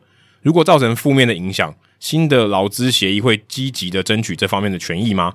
哦，谢谢两位的解答，祝福节目长长久久。Hido 大联盟第一千集包球场直播，我觉得如果我们做到一千集包球场直播，应该是绝对做得到。应该可以 一千集。对，我觉得就是你后面那个事情是自然会发生，但是要做到一千集是很难的。嗯、对，我要先分析一下你的题目哦，因为你是说。积极抢到状元签跟重建这两件事情，我觉得是不太一样的。第一个，我觉得很大差别是，棒球选秀里面状元签，我觉得相对没有那么重要。第一个是你有状元签，不见得你能签下最好的球员，这是很重要的一点。像今年就是这样子。那而且。状元签你要培养成一个，你说那个梯次最好的球员，我觉得这个也是一个很大的问号。但我不须说，在现在的制度底下，抢到状元签虽然不一定是签到最好的球员，但是因为他的这个签约金配额是最多，是，所以你可以分配到更多的你想要签的好球员，你有机会可以签到最好的球员。所以必须说，还是一个很大的诱因啦。对，对，但我我个人会觉得，这个并不是重建的最重要的目的，而是一个副产品。我觉得重建最重要的目的还是在减少合约的支出，就是我希望。我现在我在一个比较瘦身的情况下去营运我的球队，然后培养我的农场，等于说我用比较低的薪资去换未来的东西。我觉得重建的目的是这样子，所以第一个是减少现在手上有的大约，我尽量把呃我需要支出球员薪水的地方减少，然后把我农场厚植这个深度，这才叫重建嘛。如果你今天你合约减少了，然后农场还是一样贫瘠，那你等于没有重建，就是摆烂，从头摆烂到底，然后这个也没有意义。那你厚植农场深度，你才能为之后的季后赛，然后就是未来要冲击季后赛做准备，我觉得这个是最大的差别。但抢到状元签也跟厚植农场深度有很大的关系啊，对啊，对，但我也想要说的是，嗯、呃，像 NBA 或者 NFL，他们去摆烂，想要抢到状元签，那个诱因更大。对，我觉得是程度的差异，对，是更大的。他们甚甚至可能说，它是最重要的目的，因为他们基本上这个状元签可能是，例如我们讲，我刚才之所以说状元签你可以签到很好的球员，可是问题是。很好的球员的那个差距没有到非常大，甚至他没有办法在短期之内显现出来，甚至他永远都不会显现出来，这也有可能。可是 NBA 跟 NFL，当他们球队要烂的时候，就是他们真的要积极抢状状元签的时候，那个诱因是非常大的，因为他隔年就可以用到很好的球员，而且一个球员可能改变整个球团的历史。对，他基本上他就是拿到那个以后，他就会有很立即性的改变。那改变多大我们不知道，因为那个球员有可能是水货，或是不符合他战力的需求。你大到可以像是 LeBron James 那样，对，或是。因为但是小到也有可能像那个 Oden 对不对？对，就完全没有用这样。但这就不一定，就是要看他当时的可能，不管是球探报告，还有他的甚至一点运气。但他们程度是可以大到 LeBron James 这样子的，他可以改变很多，而且他可能第一跟第二差距非常的大，因为第一代表说没有人比他更强。假设这个逻辑是这样，他是很有可能差距到非常大的。第一名可能两个第二名都比不上，对，所以这个我觉得是差别很大。这个重建呢，跟我觉得拿到状元签的关系是更强烈的。我就我拿到状元签。我基本上就拿到一张重建的 Golden Ticket，这是非常重要的。棒球我觉得相对，相对小，相对是还好，对，所以我会觉得这个不是这么重要。跟其他职业联盟来比，我觉得这个是差距蛮大的。那你再来说，如果今天这个球队要摆烂，就是我如果生在一个烂队好了，你觉得会不会对球员有一种负面的影响？其实我个人觉得，如果你是烂队里面的好球员，其实你应该要感到开心。第一个很大的原因是你一定可以上场。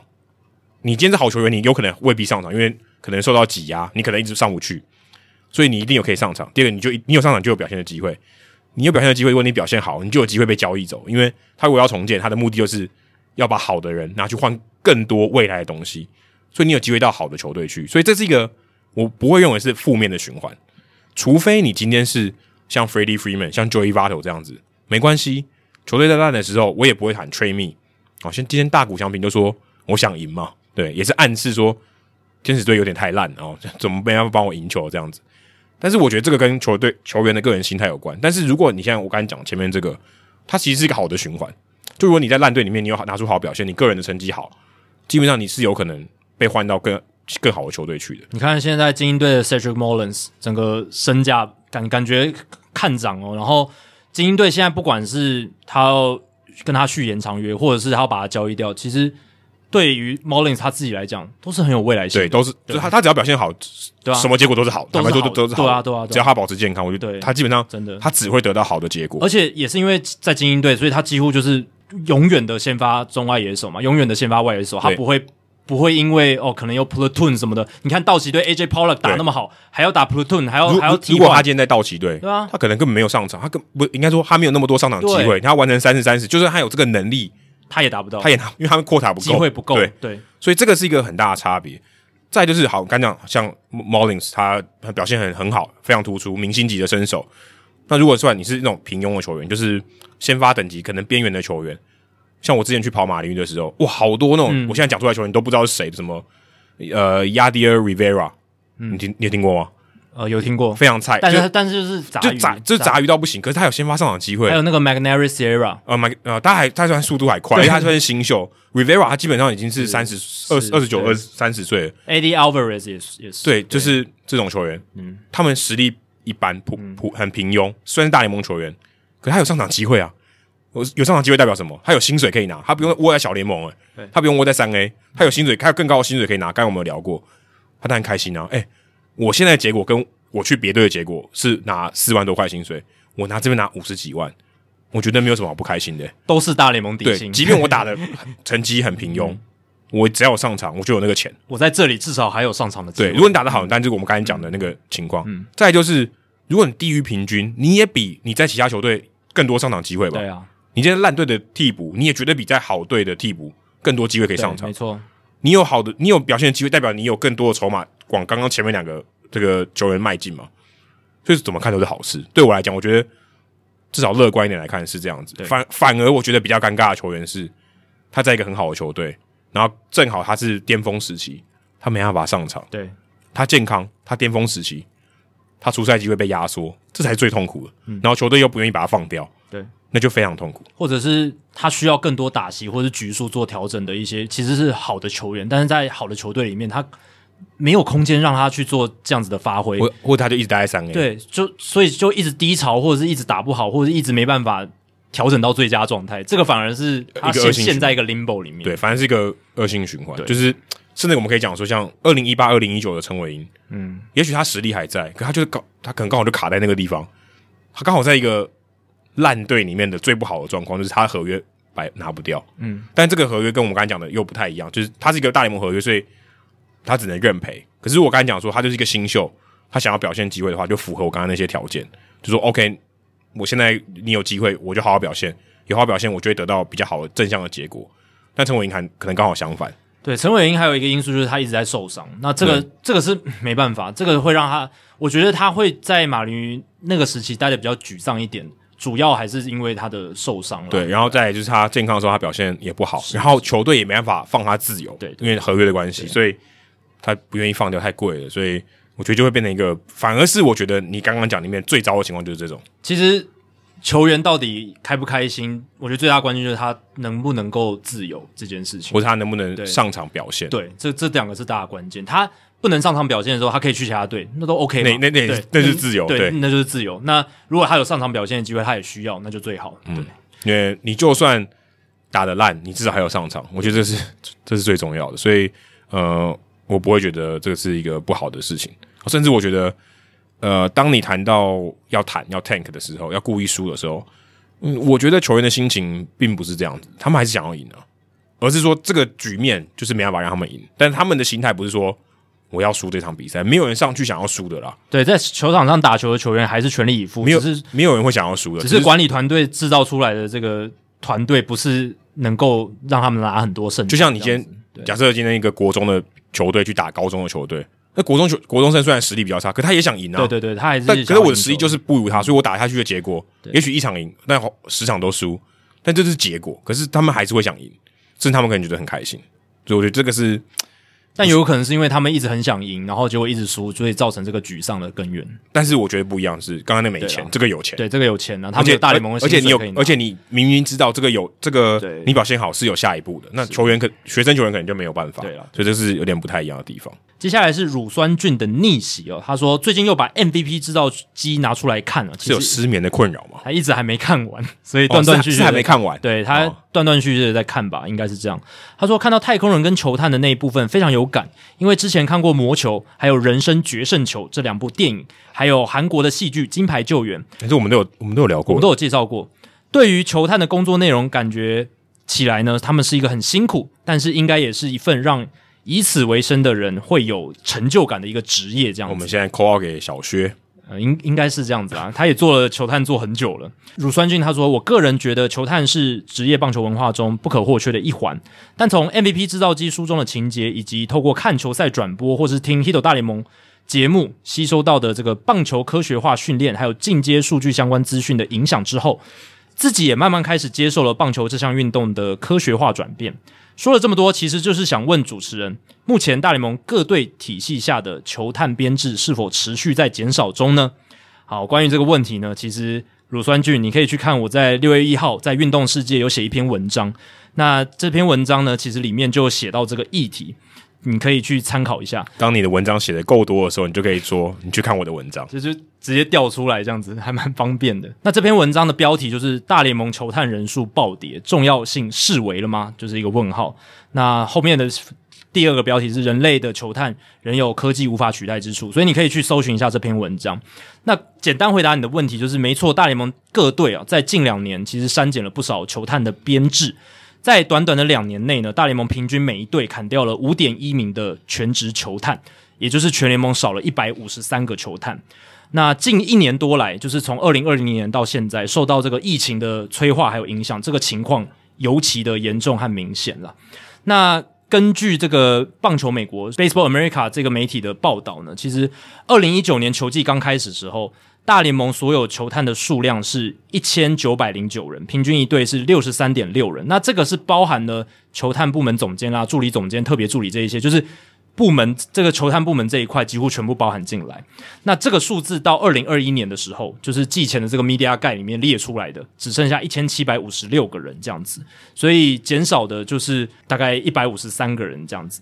那但是其实呢，你如果从一九九九年看到二零二一年的话，其实整体的球探数量是增加了，你知道为什么吗？因为从二十世纪末到二十一世纪初期，这个国际球探的需求越来越多，所以这段期间呢，一九九九年大联盟的这个球探，国际球探的这个数量是七十一个，到二零零九年的时候已经到了两百六十八个，二零一九年五百三十二个，所以其实国际球探的数量各队。是大幅的增加，对，因为这个我觉得跟在地化很有关系。你今天说，呃，你是一个球探，假设你在美国的话，你如果要来台湾看，你还是有一些语言上的劣势嘛。嗯、或者如果你今天到多米尼加、到委内瑞拉看，你还是不比当地的球探厉害啊。对，没错。而且必须说啦，其实从二十世纪末的那个时候，大联盟球队的管理部门的这个编制跟分工其实很少。那到最近二十年，你也知道，整个部门都一直在扩展、扩展、扩展，等于。很明显，产业变大了，产业变大，嗯、所以是产业变大，整体变大，让这二十其实从一九九九年到二零一九年这段期间，整个即便是球探部门，它也是在不断的扩编，因为很多主管的增设，然后很多部门的增设，所以我觉得这很合理啊，因为你就是要取得更多有机会的资源嘛，对。你，你你派出更多的这种斥候，对不对？去到处去找，你找到好的。这个数量就会比较多，假设几率都一样，是你派出来的人越多，几率一样，你拿到的更多。对，那 MVP 制造机里面提到的球探的减少，主要是在这个直棒层级的球探啦，就是所谓的 Advanced Scout。这个 Advanced Scout 不是进阶球探意思，他是说在赛前去做一些调查。针对你下个系列赛的对手做一做调查这一种，嗯，那这种因为我们现在 Statcast 大联盟的数据都非常发达了，所以他们对于这种赛前分析的球探的需求是越来越少。那太空人在这一块几乎是没有了，他们就是看影片、看数据这样子。所以 MVP 制造机里面提到的，还有包括像我刚刚提到的这两年的这个球探的数量减少，主要是在这一块，嗯，然后还有就是呃，可能业余棒球的球探稍微减少一点这样子。但是国际棒球球探其实数量还是蛮多，因为这个是没办法被取代的。你在其他职棒没有这些 Statcast 的数据嘛？其他国家的就算有可信度，可能对啊，也打个问号。你怎么知道他有没有去操弄？对不对？嗯、你说今天我每一个都快乐枪，我出产每一颗一百六 啊，你你能敢说是假的吗？对不对？对，所以是会有这样疑虑，所以还是要眼见为凭。嗯、我我自己的球探去自己拿那个测速枪才准。对，那以现在大联盟的棒球产业发展的状况来看，低阶小联盟。业余学生棒球，还有这个国际棒球市场，都是还是很需要球探的。你到高中有一些球队，他们都没有那些什么 trackman 啊，那些都还很少，几乎没有。这个太难了，只有明星学校才会有，就是这种重点培育的学校才会有。一般学校都没有的情况下，然后还有 DJ 小联盟也有这些设备，没错。可是他们还是需要更多的影像，嗯、那有时候还是需要这些球探去看、嗯、去采集、去跟这些小联盟球员去聊天、去沟通、去讲话。所以这个还是需要的。那我也有在我的文章中提到说，其实球探的最大的价值是在于能够借由第一手观察球员的行为、肢体语言、场下与队友跟教练的互动这些东西，透过这种直接跟他们的对谈、直接的观察来了解球员的无形资产。你之前介绍那本书《Intangibles》，我现在在你旁边，就在我旁边，对，就在我旁边，《Intangibles》这个才是球探的最大价值。哎，这甚至这个是只有人才能做得到。啊，对啊，即这个是你机器再怎么厉害都做不到。你怎么知道机器怎么可能知道一个人的个性、他的脾气、他的待人处事、他的抗压能力？说真的，就算你今天能写一套程式，你也没办法完全解释人类如何判断这些东西。对啊，那那你就知道，如果你都没办法解释，你更别有期待有任何高超的演算法或是任何的技术可以去帮你取代这件事情，去帮你做到这件事情。还有所谓的家庭背景的调查，嗯，他就是他跟他爸妈相处的怎么样，是不是爸妈最近有离婚还是什么？就是这些都会影响球员的表现，跟他现在的一些心情，还有他的目前的状况是什么？搞不好他真的表现不好，就只是因为他家里出一些事情啊。对啊，就是他心理压力，然后患上了焦虑症、忧郁症这些东西。所以，所以如果按照这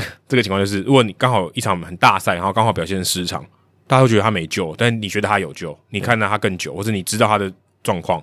你搞不好就签他，然后大家都看走眼了。对，因为大家只看数据。对啊，所以目前的情况就是，到越高层级，越接近大联盟啊、呃，球探的需求是越来越低，是没错。因为资料越来越多，资料越来越多，而且其实这些球员球团也都很熟了，嗯、他不需要再有一个人去问他什么家庭状况，什么他的一些脾气个性，他们其实都知道。所以球探最被需要的还是在于。国际市场，我们刚刚讲的，还有所谓的低阶小联盟、业余棒球，嗯，不管是高中、大学，其实都还是蛮需要。还有人工挑选的感觉哈。对，然后加上我们刚刚讲，大联盟产业其实一直规模在扩大，他们也想要尝试国际化，甚至说扩编球队。嗯，所以其实对，没错，这两年的球探数量是有减少，可是我是不会那么悲观到说这个这个行业会什么视为夕阳产业，几年就消失什么？其实真的不会，而且搞不好。从业的人会变多，而且我觉得应该会分工越来越细哦。对，然后还有一点就是，我觉得未来的这些传统球探，他们要做到就是他们要学会去看数据、看科学的一些分析。嗯，因为现在有一些老球探，他真的是球员出身，然后他可能也没有在精进自己。那这一种，这可能可能真的会被淘汰，没错，因为他看不懂 Statcast 那些东西，他也不去学一些新的知识，那这样真真的不行。那未来的球探可能就是他要有他的经验，他有棒球的经验，这个最重要。再来就是他要看得懂这些数据，然后也会去应用，然后也也看够多，也够了解这样。嗯、比如说，哎、欸，这个小子需求很强，哎、呃，对啊，然后加个转速多少转，对，你如果你如果能讲出这个东西，或许比较符合你刚才说这个时代需要的。对，而且他也许更能可以找出这个球员他问题的症结点到底在哪里，而不是只是、欸、突然转速下降了这样子，有可能是受伤嘛，那、嗯、他就可以发掘出一些问题。所以我是觉得啦，当然球探他自己也要精进自己，所以这个未来产业趋势就是这样，就是未来的球探他是要有比较。有经验以外，他有自己这个科学分析或者是数据分析的能力。那最后乳酸菌他也问到说，个人认为进阶数据科学化训练之所以能够大红大紫，是因为可以让大联盟球团多赢球，更接近世界大赛，或是少花冤枉钱来投资一个天分资质没有那么好的球员等等。因为大联盟本来就是一个商业盈利的体制，但相对于业余棒球，业余棒球就比较没有商业气息。如果传统球探可以往业余棒球去运作，会有什么转变吗？对于业余球界会有什么帮助，并且让球探这个职业的存续能够延长呢？其实我必须先讲哦，就是球探这个产这个职业之所以会存在，是因为有职业棒球啦，因为职业棒球才会有球探的需求啊，才会有这个经济规模去支撑。而且我觉得这个很很一个很有趣的地方就是，只有职业球队才会有延续的问题哦。对啊，业余球队它没有延续，我觉得比较没有延续的问题。对，对就是说哦，这个球队要。要看五年，看十年。业余球队我觉得没有，就来来去去的。对啊，因为业余球队他的目标不是盈利嘛，他并不是要我要赚多少钱，然后、呃、或者说要赢更多球，赚的更多钱，赢赢更多球，赚更多钱。他其实就是真的打球快快乐为目的，不是他就是比赛，就是我拿个冠军这样。可是他并不是说冠军等于更多的钱啊。职业棒球的逻，职业运动的逻辑就是，你如果冠军，你就可以赚更多的钱。那你会说什么？像我们台湾有那个业余城棒嘛，什么河库那一些。他们其实某种程度上，他们也是那个公司的员工嘛，对，然后他们也是要赚钱嘛，是，对，但他们领的是固，就是就，是固定薪水，他们赢的也也许有奖金吧，可是他也许有奖金，但是意义跟职业是差别很大，差差很大，但他们也不是完全说是，我觉得他们也不到是完完全就是打好玩的，我我觉得也不到那个，他们是要认真赢球，他们是要认真赢球的，所以他们的结果会不一样，所以我觉得他们也不是全然的完全的业余啦，他们还是有一定的水准，哦，哦，对，但这个这。你这个词用了非职业跟业余，对，业余你的业余的定义是什么？对不对？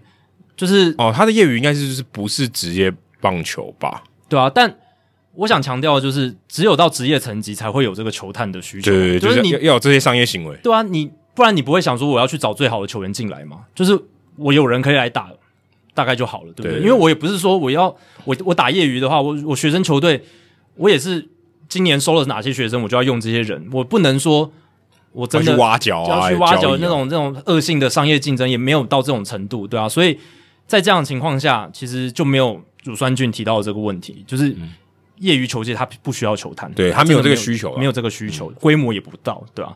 对吧？那。球探这个职业存续，我刚刚其实已经回答了，就是他们要自己精进更多面向的能力，不只是只是自己打过棒球就可以了。你要学会看新的数据，看新的资讯。那你具备这些能力，你就不会怕没有工作这样子。对，而且科学化跟数据这些东西，就是基本上就是可以量化。那可以量化的话，代表最重要的目的就是它有效率。你如果要改进的话，是有效率，因为看得到那个数字的变化。嗯，那如果你今天都不知道，你没有效率嘛？你不知道东西到底有没有进步，你可能要花更久时间才才有办法去验证。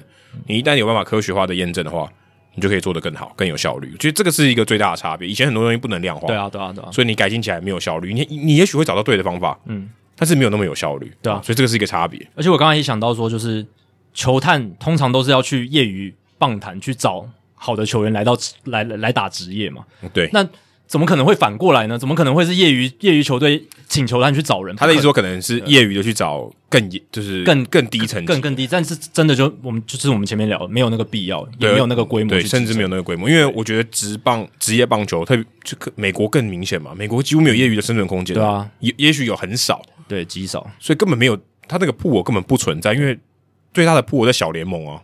对于他们来讲，业余就是学生棒球，对，就是学生棒球，就是已经没有。不是说像我们一般打这种成棒的业余，嗯、是。对他们讲几乎没几乎没有啊，有的话也不是大联盟这些球来球员的人才的人才库，是。就你人才库都在小联盟里面，对啊，哦，不然就在大学里面，嗯，好，接下来是 Steve Lee，节目中常常提到上大联盟的困难度以及小联盟的辛苦，想请问大联盟是否有做小联盟球员辅导转业的服务？两位主持人对于这部分有什么看法？可以改进或是不足的地方？又有什么可以拿到台湾作为参考或借鉴的呢？呃，答案是没有，我也不认为会有。为什么？一个很简单的道理，因为小联盟球员他是职业，他不是学校。我呃，我基本上不需要有辅导转业的事情。其实道理很简单，你今天去一家公司，公司会认为说，哎、你有可能不行哦。啊，我你要不要转行？我还帮你找工作，这样我，我说我帮你找工作，你又不是巨匠，对不对？对啊，对，不会，好不好？对。但是当然，他们有一些。道德上的义务，他可能说：“哎、欸，你要不要考虑做这个教练？哦，你你你打不下去，可是哎、欸，你蛮会讲的，对，让你做教练。可是基本上还是在这个 pool 里面，所以我我我我大概可以解释成，不是你所谓的转行这种事情，他基本上还是在棒球产业里面工作。那我觉得还有一个很重要的观念，你必须要回答你这个问题之前要建立，就是在小联盟里面打球的人呢，这些球员，这些职业球员，我相信有百分之八十甚至更高的比例。”他基本上是陪公子打球的。什么叫陪公子打球呢？就这些人，他进到小联盟的时候，他就绝对不会上大联盟。他就是陪那些这球队里面一两个可能会上大联盟的人来打球的。为什么？因为棒球要打十要十八个人才打一场比赛。嗯，你你就今天有两个人会上大联盟，你有十六个人要凑出来。嗯，那这十六个人也不能太差。那这些人呢，就是他的实力就到那里，所以在不同的层级里面陪这些公子打球。事实上就是这么残酷，真的就是这么残酷。你可以想象，今天就是马戏团，马戏团里面有一只老虎特别红，那你这个马戏团里面不能只有老虎表演嘛？剩下的人就是陪衬的，也是来表演的，不然你就撑不起这个秀。说真的就是这样子。所以如果你知道这个这个先决条件的话，你你你如果是老板，你根本不可能想说，哦，你接下来要怎么办？我帮你转行，这是不会发生的。那你可以去看台湾这些旅美球员，你们去看哦，他们这些有上大联盟的这些球员，你去看林子伟。他在 E A 的时候，他的球队、他的队友里面，林志伟已经是最优秀的前两名了。其他的二呃，可能二三十个人都最后都没有打上大联盟。那这些人去干嘛？对不对？嗯、他们就回到一般的人的生活里面了。所以他也不需要去做这件事情，因为他们也都很清楚，这件事情只是人生中其中一个选项。球队也不需要去帮你负责第二个选项、第三个选项。为什么很多人他呃休赛季的时候去打工、开 Uber，或者是做棒球教练，或是去学校带球是当代课老师，他们知道他们未来要找一个出路，所以他们自己会找一些东西，能让他们可以支撑他们的生活。所以这个我觉得对他们来讲，这是一个 tryout，可以是可以想说这是一个很长的 tryout。你甚至可以想说，它就是一个三年五年的五等奖，对不对？你就是有没有继续过关而已。那有些人他知道我就是不是职业歌手的料，但是我就是想参加这个比赛，看看我可以到哪里。所以我觉得这个是很大的差别。如果你对于小联盟的球员发展很有兴趣的话，哦，江教练一再推荐的《棒球男孩》这部电影可以去看看，看看那些小联盟他们是怎么样去看待他们的生涯的。你看完以后应该会很有感触。那当然，小联盟里面也会有一些呃真正帮助你成长的的东西，但并不是呃球技上面的。例如说学英文，他们安排你学英文的课程。像我们之前访问曹景辉的时候，他就有说嘛。但这个学英文的课程其实最重要的目的还是帮助你在球场上的表现。嗯，因为你能融入这个环境，你能跟队友沟通。你的球技的表现也会也会变好，嗯，所以基本上他们还是为了你的球场上的表现去提供你这些课程，并不是为了让你可以讲更好的英文，你可以转行，所以这个目的是完全不一样的。嗯，那小联盟其实没有像我们讲的 MLBPA 大联盟的球员工会，但是我问江教练，他说小联盟其实也有球员工会，叫做 AABPA，Associ the Association of Professional Ball Players，那他会啊、他可能就是一个。像你像劳工保险啊，就是你参加一个福利的计划，你缴一点钱，然后他会提供你大学的线上课程让你去修，等于说你可以花一个很少的钱，然后他们用这个工会的名义去购买这些课程让你去上，那基本上你就可以学到一些或许你在球场上学不到的知识，可能一些你在大学里面会学到的东西。但球团能帮助你的，如果说真的要转换跑道，不再当球员的话，基本上都还是以教练的工作为主。不管是体能教练啊，不管是防守教练啊，或是打击教练，在小联盟里面，你也许可以从基层的教练开始做，你也可以，也许可以做得很好，你可以转行。所以我觉得主要是这样子。对，但必须说，这个球员工会应该跟大联盟球员工会做的事情很不一样了。就是、应该完全不，我觉得他他应该比较像是协会啦。我觉得说工会有点太，或者是他可能就是一个福利会。我觉得比较福利就是。OK，我保障你一些东西，但是我们完全没有这种劳资谈判的这种，对他没有那个力量，对他没有团，没有那个团结的力量，甚至可以说比较像是互助会，对互助会的感觉，就是来帮忙大家，就大家一个福利会这样子。对，因为他的英文也是用 association 嘛，他不是用 union，所以他不是用 union 是有差异。哎，可是 MLBPA A 也是 association，对，也也是哦。对，但是但他的他们他们都通常都会叫他们 union，对，但是我想应该不太意义不太一样。那你又问到说有什么可以拿到台湾参考或者说借鉴的呢？我觉得一个很大的差别是，台湾其实目前没有这种那么多层级的小联盟，好像就二军而已。了不起，中信兄弟有三军啊。但我说真的，如果以养成的角度来看，其实能接近的地方真的不多，因为我们养成就是只有一个层级而已，我们没没有其他层级。如果说以职业的角度来看，台湾的二军呢，其实非常非常的尴尬。他们的二军等于什么？等于美国职棒的新人联盟到三 A 都在这里。新人联盟通常是什么？你第一年踏入职业，你开始要学习职业的步调，你每天都要打球。以前当学生的时候，你不见得每天都打，你也不见得每天都比赛。那来到新人联盟以后，你要适应这个比赛的这个节奏，要当一个职业球员。那三 A 的人在干嘛？他可能在等上大联盟，或者等复健，或者在调整。这些人全部集中在同一个层级里面，一定超乱。对啊，基本上你要满足所有的条件，基本上不可能。对啊，因为通常新人联盟是没有什么老将的，但是三 A 就是可以看到老将，然后可以看到一些杂鱼，有经验的杂鱼这样。那台湾的二军是什么都有了。对，然后三这些三 A 的人，他就是保持手感，随时都可以上大联盟。对啊，那新人的人就他给多给他出赛机会，让他可以继续进步。可是当你这两个目标都存在同一个地方的时候，它会有冲突。如果我今天要该让老将多打呢，还是让新人多打呢？打席数就那么多，对不对？大家分一分啊，你就很尴尬，你就会。有两边都不讨好的结果，所以这个是一个很大的问题。可是你说要改进，你说我今天要跟大联盟一样成立这么多小联盟的层级吗？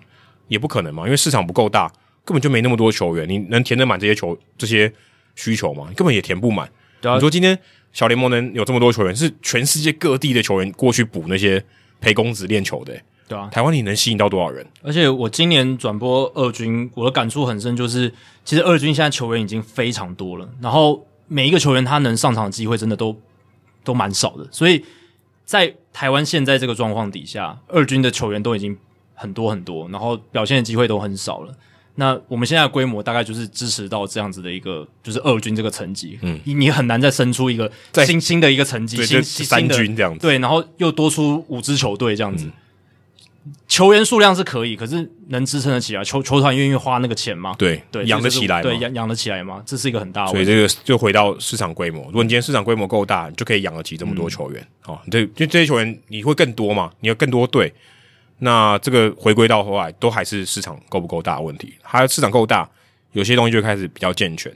可是我看到这个的时候，我其实想到一个问题，就是台湾的篮球刚好相反。台湾篮球现在有十七队，SBL T One 跟 Plus League。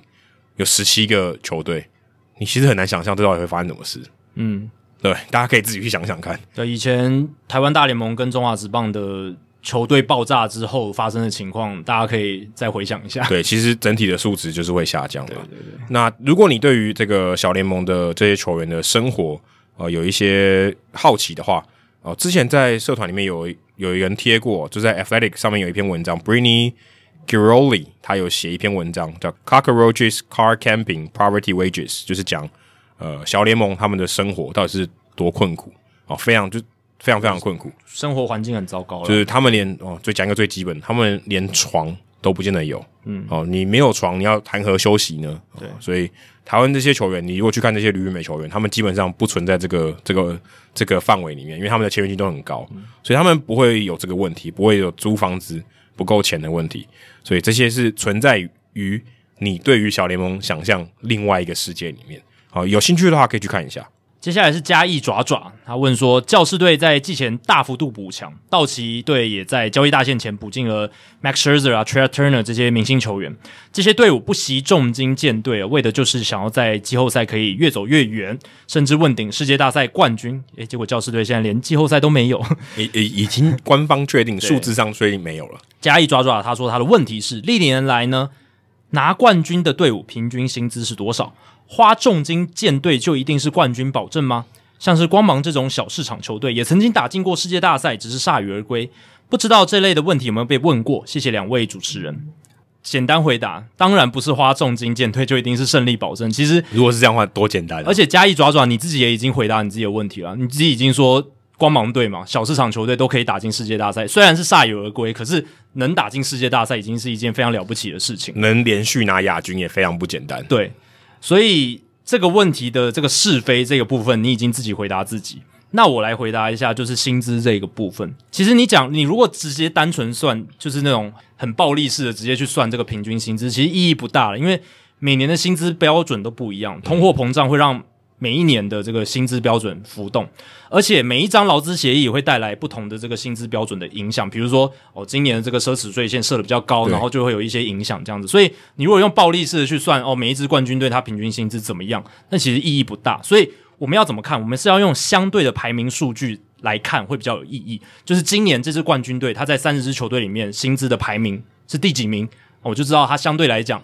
他的团队薪资在那一年是高还是低？这样子，所以你如果去从一九九五年到现在，所有每一支冠军队他的团队薪资在全联盟的排名去看的话，你会发现其实大部分都集中在前十五名，其实好像也蛮合理的，就是你至少要有花钱嘛，对不对？你至少要花钱。那像二零一九年的冠军国民队那一年的团队薪资第三名，全联盟第三名；一八年的红袜是第一名。一七年的太空人，他们其实是第十二名，他们花的团队薪资其实没有很高，第十二名中段班而已。对，啊，那是中段班了。对，那像一六年的小熊第四名，一五年的皇家十二名，所以也不是非常高。二零一四年的巨人第十名，对，一三年的红袜第三名，一二年的巨人第八名，一一年的红雀第十一名，然后一零年的巨人也是第十名。所以你从这个排名大致可以看到，就是大概前十五名这样。那从一九九五年到现在，唯一一支在十五名以外，就是团队薪资在那一年前十五名以外的，然后后来拿下总冠军的球队是二零零三年的马林鱼，他们那一年团队薪资在那一年的全联盟排名是第二十五名哦，所以是很很低薪的。那年都靠新秀啊。对，所以代表说不是不可能哦，你就算是倒数前十名的团队薪资，你还是有机会拿下世界大赛冠军。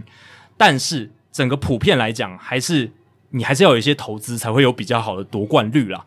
但你你其实也不用花到前五名、前三名这么多。我们刚刚讲了有第十名的、第十二名的，其实这些大有人在，嗯，都有这样子的球队能夺冠。所以从一九九五年到现在，绝大多数的情况下，团队薪资在全联盟前十五名的球队都有夺冠过。那还有一种看法，就是用这个所谓的标准差来看，就是常年平均下来夺冠的球队，他的团队薪资跟平均的这个差距大概差这个离离散程度是多大？这样子差几个标准差？对，差几个标准差。如果你从一九八五年看到二零一六年这个三十一年的时间来讲，平均来说，大联盟冠军球队的团队薪资只比该季团队薪平均的团队薪资高出了零点八八七个标准差。所以这代表什么呢？这代表说整体来说，冠军队花的钱还是略比当年的平均高高一些，嗯、但是其实没有高很多，嗯，没有高到非常多，没有到一个标连一个标准差都不到。对，所以其实。这个程度是还好的。那我刚刚讲就是一九九五年到二零一九年这二十多年间，大联盟冠军队他们团队薪资的这个平均排名是七点二名，就是他的团队薪资通常是在全联盟排在七点二名左右。嗯，前十名是在前十名，可是也不是前五名，嗯，就是七点二名。所以从这些数据，你大概就可以简单的总结，就是你还是要花钱，那你要花的比联盟平均多一些，但你不一定是要家财万贯，就是你是全联盟。洋基队、道奇队才能夺冠，也没有。你看过去大联盟这二十多年来，多少支不同的球队夺冠，你去跟 NBA，你去跟 NFL 比，都好非常多。这怎么感觉有点像说，你看能念台大的人家里的收入的感觉？嗯，有有点像是，就是对啊，这是说真的，现实生活也是这样。对，还是台大的学生的这个家庭收入是比较高，普遍比较高。对，但你不一定要。是全台湾可能收入前百分之十，你才能念台大，嗯、大概是这个意思。嗯、对，就是你，你还是要有高于平均值啊。你也不是说你家里真的很困苦，你就念不到台大。对对对对，也不是，但是也极少。对那那那些人极少。但真的现实情况就是极少。因为一九九五年到现在，这种贫穷的血统拿拿冠军的，就只有马林鱼队。对不对？只有二零零三年那一年，所以呃，不是说不行啊。今年搞不好光芒队如果夺冠就行了，对，就行了，就是等于是复制了二零零三年马林鱼那个情况。但这种东西就是你要有更坚强的意志，还有你玩的这个，我们讲这种算牌，你这种花钱的效率要花到更好，就这样。但我必须说，大联盟其实真的比 NBA 跟 NFL 好了啦。就是以这个竞争公平的角度来讲，夺冠的球队数量确实是多元性比较高。哎，是。然后也不一定真的要就是薪资要冲到全联盟前五名才能夺冠，所以。这些数字告诉我们的故事就是这样子。嗯，一方面也是因为赛季真的比较长啊，欸、对，对，变数就比较比较少了，真的。真的好，接下来是乐，应该是念乐吧？乐成功，Adam Down 啊，乐成功不知道在哪里？两位施主好，虽然信徒我还没有缴纳香油钱，哎、欸，不对吧？施主，我们应该是住持吧？对啊，我们应该是这个施主是庙公之类。对啊，我们不是施主吧？我们印堂也没有发黑。虽然信徒我还没有缴纳香油钱，但我会尽快存钱的。想要请问两位主持人的问题是：速差对于投手的成绩影响为何？而讨论各种球种太复杂了，所以我想把问题简化成最快球种与最慢球种的速差对于成绩的关系。所以你的是有一个速差的一个值这样子。而大联盟也有不少速差很大的投手，例如 Zack Greinke。反过来说，也有速差不明显的投手，例如 deGrom。劳请两位妙公，哦，他还是写施主啦，解答信徒的。遗憾、疑惑吧，他可能写遗憾，应该是疑惑，疑惑。谢谢哦，嗯，他是用注音输入法吗？但我我个人觉得这个问题是有很大的瑕疵啊，必须说，第一个就是你使用的球种跟这个速差是有关系的，有很大的关系。为什么？因为 Zack Greinke 的曲球超慢，对，所以他才会觉得有速差很大。可是曲球慢跟快，其实说真的，跟他的成绩完全没有关系。对，就是只是他的使用这个球种的方式，或者他他可能。呃，手腕转的方式，它握的方式有不同，所以我会觉得，呃，速差主要的这个差别是在于你使用的球种的种类，还有配球有关。但是成绩主要还是跟控球有关。你今天速差再大，比如说你的球速好了，一百一十迈好了，够够快了吧？你丢不到好球带，你要没办法解决打者吗？欸、好，你丢不进好球带没关系，打者要不要出棒？打者如果都出棒，你也是可以解决打者，但没有办法。所以你要么就是要丢进好球带，要么就打者要吸引打者出棒。如果你没办法的话，你就没办法解决打者，你就没办法在大联盟里面生存。所以最重要的还是你的控球，你能不能有效的解决打者？那我会认为速差是一种自然的现象。你今天不同的球种，你自然就会有速差。你今天曲球不可能跟速球丢的一样快嘛？不可能，这天然就是这样子。所以你不同的握法，你的手腕的转动，或者你可能你的手指的摩擦力，每个人做出来的转速或者他的球速也都会有不同。甚至你有没有受伤？你今天手指不舒服？你丢出来球速也不一样，所以这个每一个人得到的结果，其实是一种我可以说是一种自然现象。当然，我是觉得速差它确实是可以有一个迷惑打者的效果，但最主要是跟这个配球的顺序有关系。对，我觉得等一下我接下来会讲是呃，除了讲配球顺序外，我觉得更重要的是，就像之前 Trevor Bauer 提出来的，你要如何设计你的球路。今天不是说我会丢什么球，我就丢什么球，不是这样子的。为什么你会看到说，诶，有些人他丢的比例，或者在不同的球数啊，用就是呃几好几坏这个球数下，他会丢到不同的这个球路，这个是很重要的。另外一方面，为什么这个会很重要？是因为我们最近越来越知道转速还有它的位移。例如说，你今天呃，你需要一个往假设呃跟你同方向，假设右投手对右打者，你需要一个往他内侧的，一个往外侧的，你要有一个声卡球搭配一个滑球，或者你一个变速球搭配一个滑球，让他去做不同方向的这个配合。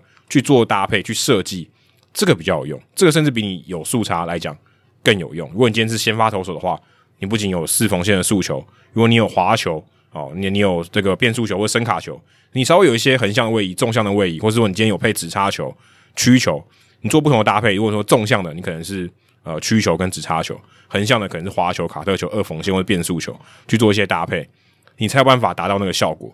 再讲，你又有这些球种以外。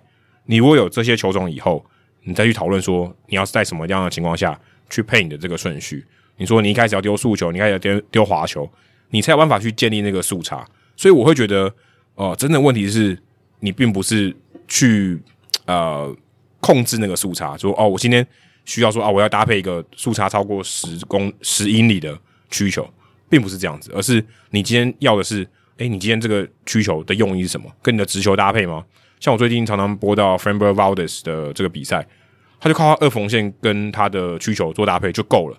他今天二缝线可以面对这个左打者的时候，他左投面对左打者的时候往内角丢，然后当他的曲球他往外角丢，他就有两个不同的位置可以丢，有不同的变化。他只要能这样，他就两种球路就够他生存了。所以其实我觉得主要是你怎么去搭配，还有怎么样去呃把这个球丢在不同的位置，还有它的顺序。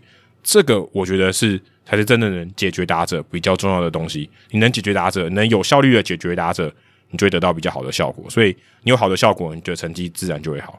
所以我不会认为是单纯哦是什么最快的速差减最快的球速减掉最慢的球速中间的这个速差。你说叫 deGrom 他要去丢一个七十迈的曲球，他也可以丢啊，没有意义，对他讲没有意义，因为他觉得这个东西并不是他的这个。Pitch Design 里面需要的东西，对啊，他可能也控不好这么慢的球，球速，对，所以他今天能丢那么快，所以他的滑球也很快。那你说我滑球要变慢吗？肯定没也没有必要嘛。就我没有必要丢一个更慢的滑球，我不需要去追求这个速差，我只要能搭配说，我今天面对右打者，我要丢外角的时候，我就丢滑球，你就打不到，这样就够了，对啊。当然，你本身它就是有一个速差的这个天然的条件，你滑球不可能跟速球一样快，就是这个是一个后来产生的效果，但是它。效果一样好嘛，对不对？他他没有刻意追求一个超大的速差，可是成绩出来就是他还是能够很有效率的解决打者。说真的，其实我看一下 Greenkey 说他的速球八八十九迈，我看他今年的数据，嗯、变速球八十六迈，基本上没怎么差哎、欸。他的变速球主要是他吃他的那个位移，对，对啊、就基本上你说这个速差没有什么差，说这个没有效果吗？还是很有效果啊。所以就定义上，你可能不会叫他变速球，他可能就是一个下坠球。哦、对对对，对，你如果你如果真的要去谈他这个效果，他真正想要达到，因为三麦的速差没有速差嘛，对啊，那其实不不算是变速球。然后他的滑球也只有八十四英里，所以他的滑球跟他的速球只差五英里。对啊，可是 deGrom 你说他速差很明显吗？他的速球九十九迈。他的滑球九十二迈，还七英里，还比较多一点。而且甚至他的速球常常都飙破百的。对，所以他差了大概十迈左右，比 Greenkey 他的速球跟滑球差距还大。所以这个意义是什么？啊、所以你比较最快速的球种跟最慢速的球种，这是也也其实意义不大。就是这个东西可以可以甚至说讲白一点，就是一个错误的指标。嗯、这个是没有意义的，而是说你今天这些球种啊，最快最慢的，它到底如何搭配你的这个球路，怎么样去搭配你的顺序？这个我觉得是比较重要的，或者是现在大家常常讲这个共轨的效应哦，你的直球跟你的曲球怎么去做搭配，怎么样去迷惑打者，怎么样利用它本身的速差哦，不是说我今天要刻意制造速差，然后去让它没有办法好好的挥击，没有办法打得扎实，这个是比较重要的。就像 Zack Greinke，他其实球速很慢嘛，可是他的控球很水准很高，所以他的配球就很关键。如果他今天能有效的制造打者挥空，他球速不用很快啊。他能让挥空，挥空你就打不到，挥空打不到代表他不可能击出安打，你就有机会把它解决掉。所以你的位置跟你的球种啊，跟你的打者预期有落差，你就会让他失去平衡。我们讲 off balance，让他这个 timing 跑掉，你的成绩才会好。嗯，就是你可以办法解决打者，你有办法我们讲 pull away，让他让他出局，这个才是比较重要的地方。好，接下来台中 Wainwright 哦，台中 Adam Wainwright 来问问题啦。哦，今天 Adam 很多诶，对，最近有 Adam Down 跟 Adam Wainwright，对 Adam Wainwright 最近也非常红嘛，因为今年投出回春年。那台中的 Wainwright 他问说，从二零零四年起开始看未来体育新闻，开始慢慢知道美国职棒，当时战绩最好的红雀，然后几乎每天都有 Pujols 的新闻，所以就开始喜欢上了红雀队。最近 Pujols 回到红雀主场，看到 Pujols Wainwright Molina 同框对决的画面，Molina Pujols 都有极高机会进入名人堂。想问问，以现代棒球标准来看，Adam Wainwright 有机会进名人堂吗？感谢，也祝节目收听长虹。哇，最近台中 Wainwright 应该很开心哦，因为最近红雀队的这个大暴走，哦、超级连胜，对，应该很开心。那说到 Adam Wainwright 的这个名人堂的讨论，其实美国也不乏啦。那 Wainwright 我原本是以为就是觉得说完全没有机会了，因为他的投球局数比较少了，他生涯蛮多次的这个比较严重的受伤，然后再加上他生涯初期就是后援投手，所以他整个出赛数啦，然后还有其实他在。即便是在他最巅峰、最巅峰的时期，其实也没有到联盟第一的第一前三名，可能他没有拿过赛扬奖，对，也没有拿过赛扬奖。所以老实讲，我在今年以前，我是觉得他名人堂完全没有机会的。当然，他在红雀队时的地位是可以到非常高，没错。可是你说棒球名人堂，应该是完全没机会。不过今年他算是投出了一个回春年，就有一点点让我改变了想法。因为如果他今年能投那么好，他明年又愿意继续投。那也许明年又投的还不错的话，可能又还会继续投的话，也许就会改变一些事情。你要把他超到几岁？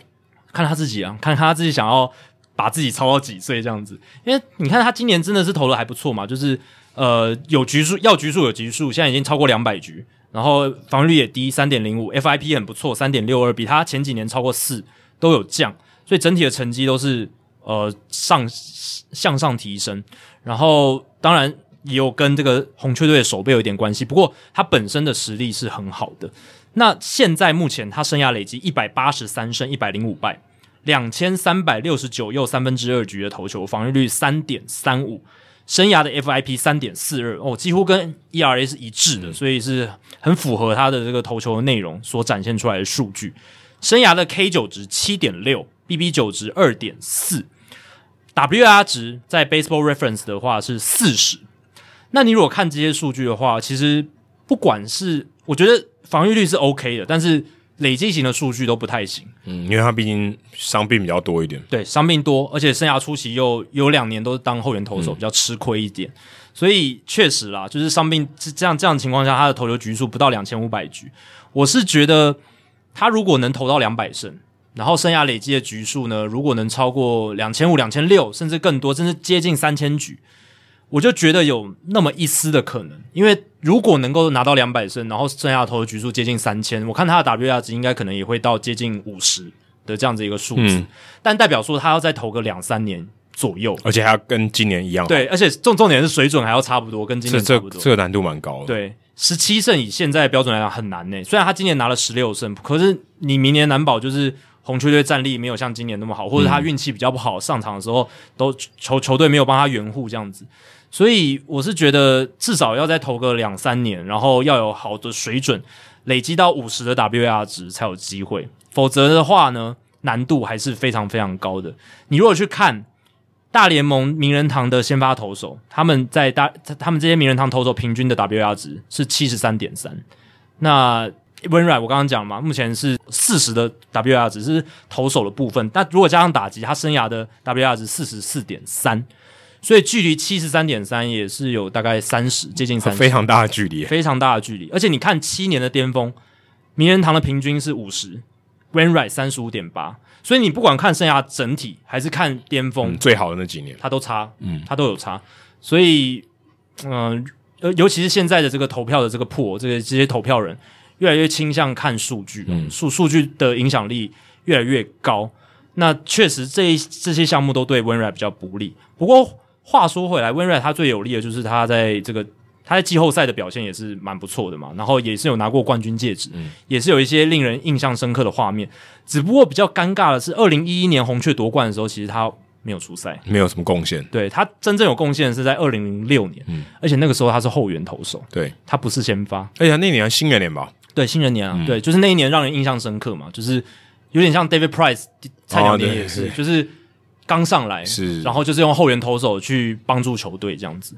那那一年 Wainwright 也是类似，不过二零一一年他们第二次在这个世纪第二次夺冠的时候，他是没有没有参与到的，嗯、对吧、啊？所以这个就有一点可惜。虽然整体来看，你看他的季后赛一百零九局投球，防御率二点八九，而且 K 九值甚至超过九，一百一十八次三振在一百零九局里面，然后 BB 九值也只有一点七，其实都比他例行赛的水准再再往上一个档次这样子。嗯但是我是觉得没有办法像亚迪尔莫利纳的那个加成效果这么这么强。我觉得跟他竞争的对手有关嘛，毕竟先发投手，亚迪尔莫利纳他在捕手的这个角色上面当然是已经是顶级了。对，所以我觉得这个是有差的啦。对啊，所以台中 Wainwright 必须跟你说声不好意思啊，可能除非你的偶像他，我我假设他是你的偶像啦，至少再投个两三年以上，然后水准都要还不错，不然真的很难。你得先说服他不要退休。对，这个是更重要，因为第一关要过，极有可能他明年跟着雅典莫利纳一起退休。对，啊、对，好，接下来是高雄 Corey Seager 啊，不晓得你明年会到哪一队哦？想请问 Vladimir Guerrero Jr. 今年打出了一个史诗级的赛季，但人因为大谷的神奇表现啊，神奇这两个字还太太谦虚了吧？神奇的表现而无法获得 MVP，那代表以后最强打者 Hank Aaron 奖，他讨论度会增加吗？或者是以后投手获得 MVP 的几率会变高吗？谢谢两位解答，祝节目收听长虹。诶，怎么最后每个每个都是写谢谢两位解答，祝节目收听长虹。现在好像有一个模板，对，好像一个模板，是网络上有这个模板吗？呃，我的答案是两个都不会。好，第一个 Hank Aaron 奖，他其实是名人堂的成员跟球迷票选的，所以我会觉得他比较像是一种怎么讲？跟这里说纪念意义的，就是他并不是说我一定要选一个在数据上或是呃在各方各方面表现上都是最好的。他其实没有这种强制的这种规定，甚至说，因为他很新嘛，一九九九年才有的。那 MVP 是一九一一年就有了。他你你如果今天成立一个奖，你跟跟过去是有一些关联的，就是你要选这些人，你要有凭有据嘛。可是 Hank Aaron 讲这个，基本上我觉得比较像是。呃，纪念 Hank Aaron，当然你选一个大家公认觉得最强的打者，我觉得 OK。可这不代表说他可能在产量上或数据上是最优秀的，所以我不会认为，甚至不会认为是因为大谷而产生了这样的现象。因为 MVP 跟这个我觉得还是两码子事。另外，投手当然有机会获得 MVP，但是因为投手他本身就有一个赛扬奖，我所以我觉得这个是这是会有点排挤效应的。就是 OK，这投手超强。他拿赛扬奖就好了，MVP 让给别人。就我已经有给他表扬了，对对，已经有个位置给他表扬了。我我不需要 锦上添花，MVP 给其他人，因为打者也是人嘛，对不对？你你是要给打者肯定嘛？除非今年打者都都超烂，然后那个投手真的太夸张，那个那个数据夸张到你不得不投给他。对对，我觉得还没有到这种地步，而且就算有，就算有好了，也是超级少，对，也是超级少。真的，就连大谷这样的表现他都没有，对不对？最近一次就是 Clayton Kershaw 嘛，对。但非常非常少，所以我觉得这个已经少到完全称不上是未来会变高什么的任何一种趋势。就除非就是今年 Jacob deGrom 那样子的头发投完整季，那给他 MVP 我服，对不对？对，服。但这但但也没有发生，二三十年来就是一两个，对，就这样子而已。所以他根本称不上是趋势，他更甚至可以说会是趋势，一个 outlier，非常非常罕见的稀，非常非常稀有的极端值啊。就连 Jacob deGrom 今年也没有办到，对啊，就受伤了。你说真的，像这么 这么厉害，要投完整季也很难，好不好？人家打者也是会进步的，所以我觉得这个是呃很大的差别。那今天刚好那个 Mike Trout 有提到一点嘛，就是说大谷翔平他是 MVP，他真的是非常厉害的好手。那 Guerrero 的表现很难以置信，但是他的打击数据虽然比大谷好，但是他没有看过 Guerrero Junior 投球，这是很明显嘛。MVP 它代表是一种价值，他没有规定你一定要在打击区或者投手丘上嘛？那大谷某种程度上啦，他有点作弊啊，因为 Guerrero Junior 他不能投球嘛。那我觉得是他能力好，不是作弊，因为规规则没有限定说你只能在一个，对，但是没有人这样做。对对对对对。那我今天两个我 double shift 对不对？就我超强啊，我超强，啊、我体力超好，我就是有办法做到。所以你你今天没办法办到，对不对？我就算打超，我就算投走投的不怎么样，我还是赢你，对吧、啊？一般人只能扛一个米袋，我两个两肩各扛一个，对，总可以了。那你怎么 那你怎么赢我？对啊，你要怎么赢我这样子？所以这个有点有点差别。所以你说给大谷 MVP，我觉得是非常非常合情合理，合情合理，对，因为他就是做的比较多了，然后、啊、而且他真的也是够水准了，不但做的比较多，而且真的也比较多贡献。那对啊，因为其实也没有人二刀流玩到他这样的程度嘛。那给他，我觉得是非常非常合理。而且说真的啦，就算他打的没有那么好，他的这个时代一，我觉得 MVP 真的给他，其实记者朋友我觉得也是很合理的。嗯，这时代一太强了，啊、就是他的数据已经说跟谁比，我觉得意义都不是很大。对啊，如果说他都已经入选了《时代》杂志百大人物这个影响力榜了，结果竟然没不是那一年的美联 MVP。这谁受得了？对，这听起来好像有点怪怪的、啊，这就很奇怪了，对吧、啊？这就很奇怪。对，它的价值甚至已经不能用棒球的价值来衡量、啊，已经超出了。所以这个其实对于记者来讲，我觉得，因为毕竟是人投的票啦，所以我觉得这个是差别很大的。而且你刚刚问题就是，大股如果要改变这个趋势，就是他每假设他每年都很少 MVP 奖好了，那也要每年都维持这种高档的表现，你再来谈会有什么变化吗？说真的，他现在只有一年而已，所以我觉得，呃，如果他今天持续五年这样的表现，我们再来看看。会不会要增设一个呃大股以外的奖好了？但这真的不太可能。对，真的不太可能。今年应该是一个 outlier，然后不太可能成为一个趋势了。对，你说大股能二刀流多久？我觉得这也是一个很大的很大的问号。我觉得能超过三十岁都还二刀流，那就是一个奇迹了。在大联盟，对，对吧？可能他他如果死了以后，要把他的脑或是什么东西拿拿来研究。今年已经是个奇迹了。如果能还能持续个两三年，那就是奇迹中的奇迹。真的太夸张。好，接下来来解答冷知识了。我刚才的问题是说，前一支在九月份至少十五连胜的国联球队是哪一支？答案是小熊队。哦，就是哦，红雀队算宿敌吧，对不对？也也也算是宿敌。他们这个也算是一个有个竞争关系的。那小熊队他们是在一九三五年九月四号到九月二十七号，他们不止十五连胜，他们是二十一连胜。哦，所以之前国联记录他们吗？哦，最最近的那大联盟的记录是纽约巨人队。在一九一六年九月七号到九月三十号的二十六连胜，这个是因为我大概记得有这个，对，这个是史上的记录，这不只是包含九月，他们只是刚好在九月缔造这个记录，这这个纽约巨人连胜记录是史上。第一名就是最多的，对，因为我记得印第安人他当时二十二连胜的时候，就是没有打破这个，对他们只是创了美联的记录，对对对。对，印第安人是创了美联二十二连胜嘛，就是最最多，但是二十六连胜相当于一个月都赢球，对，那但国联的记录就是纽约巨人，也是大联盟的记录，二十六场没有被打破。那最近一支能够在九月份至少十五连胜的，就是一九三五年的小熊队。那他们那一年多夸张，原本是在国联排第三名，落后第一名二点五场的胜差。等到 就是二十一连胜结束的时候，他们变成国联的第一名，而且还领先了第二名六场胜差。哦，就是、哇，那哎、欸，这也蛮合理的啊，因为第一名对啊，对，但第一名也没很闹鬼啊。如果第一名一直输，也是，是也是会被追过很多。当然，今年的红雀他们是没有真的超车酿酒人啊，没有那么夸张，因为他们真的落后太多，落后太多。不过能够在原本外卡排名算很后面，然后现在就是几乎笃定就是外外外卡要以第二外卡的姿态进去的这样子的一个状态，嗯，也是很了不起的。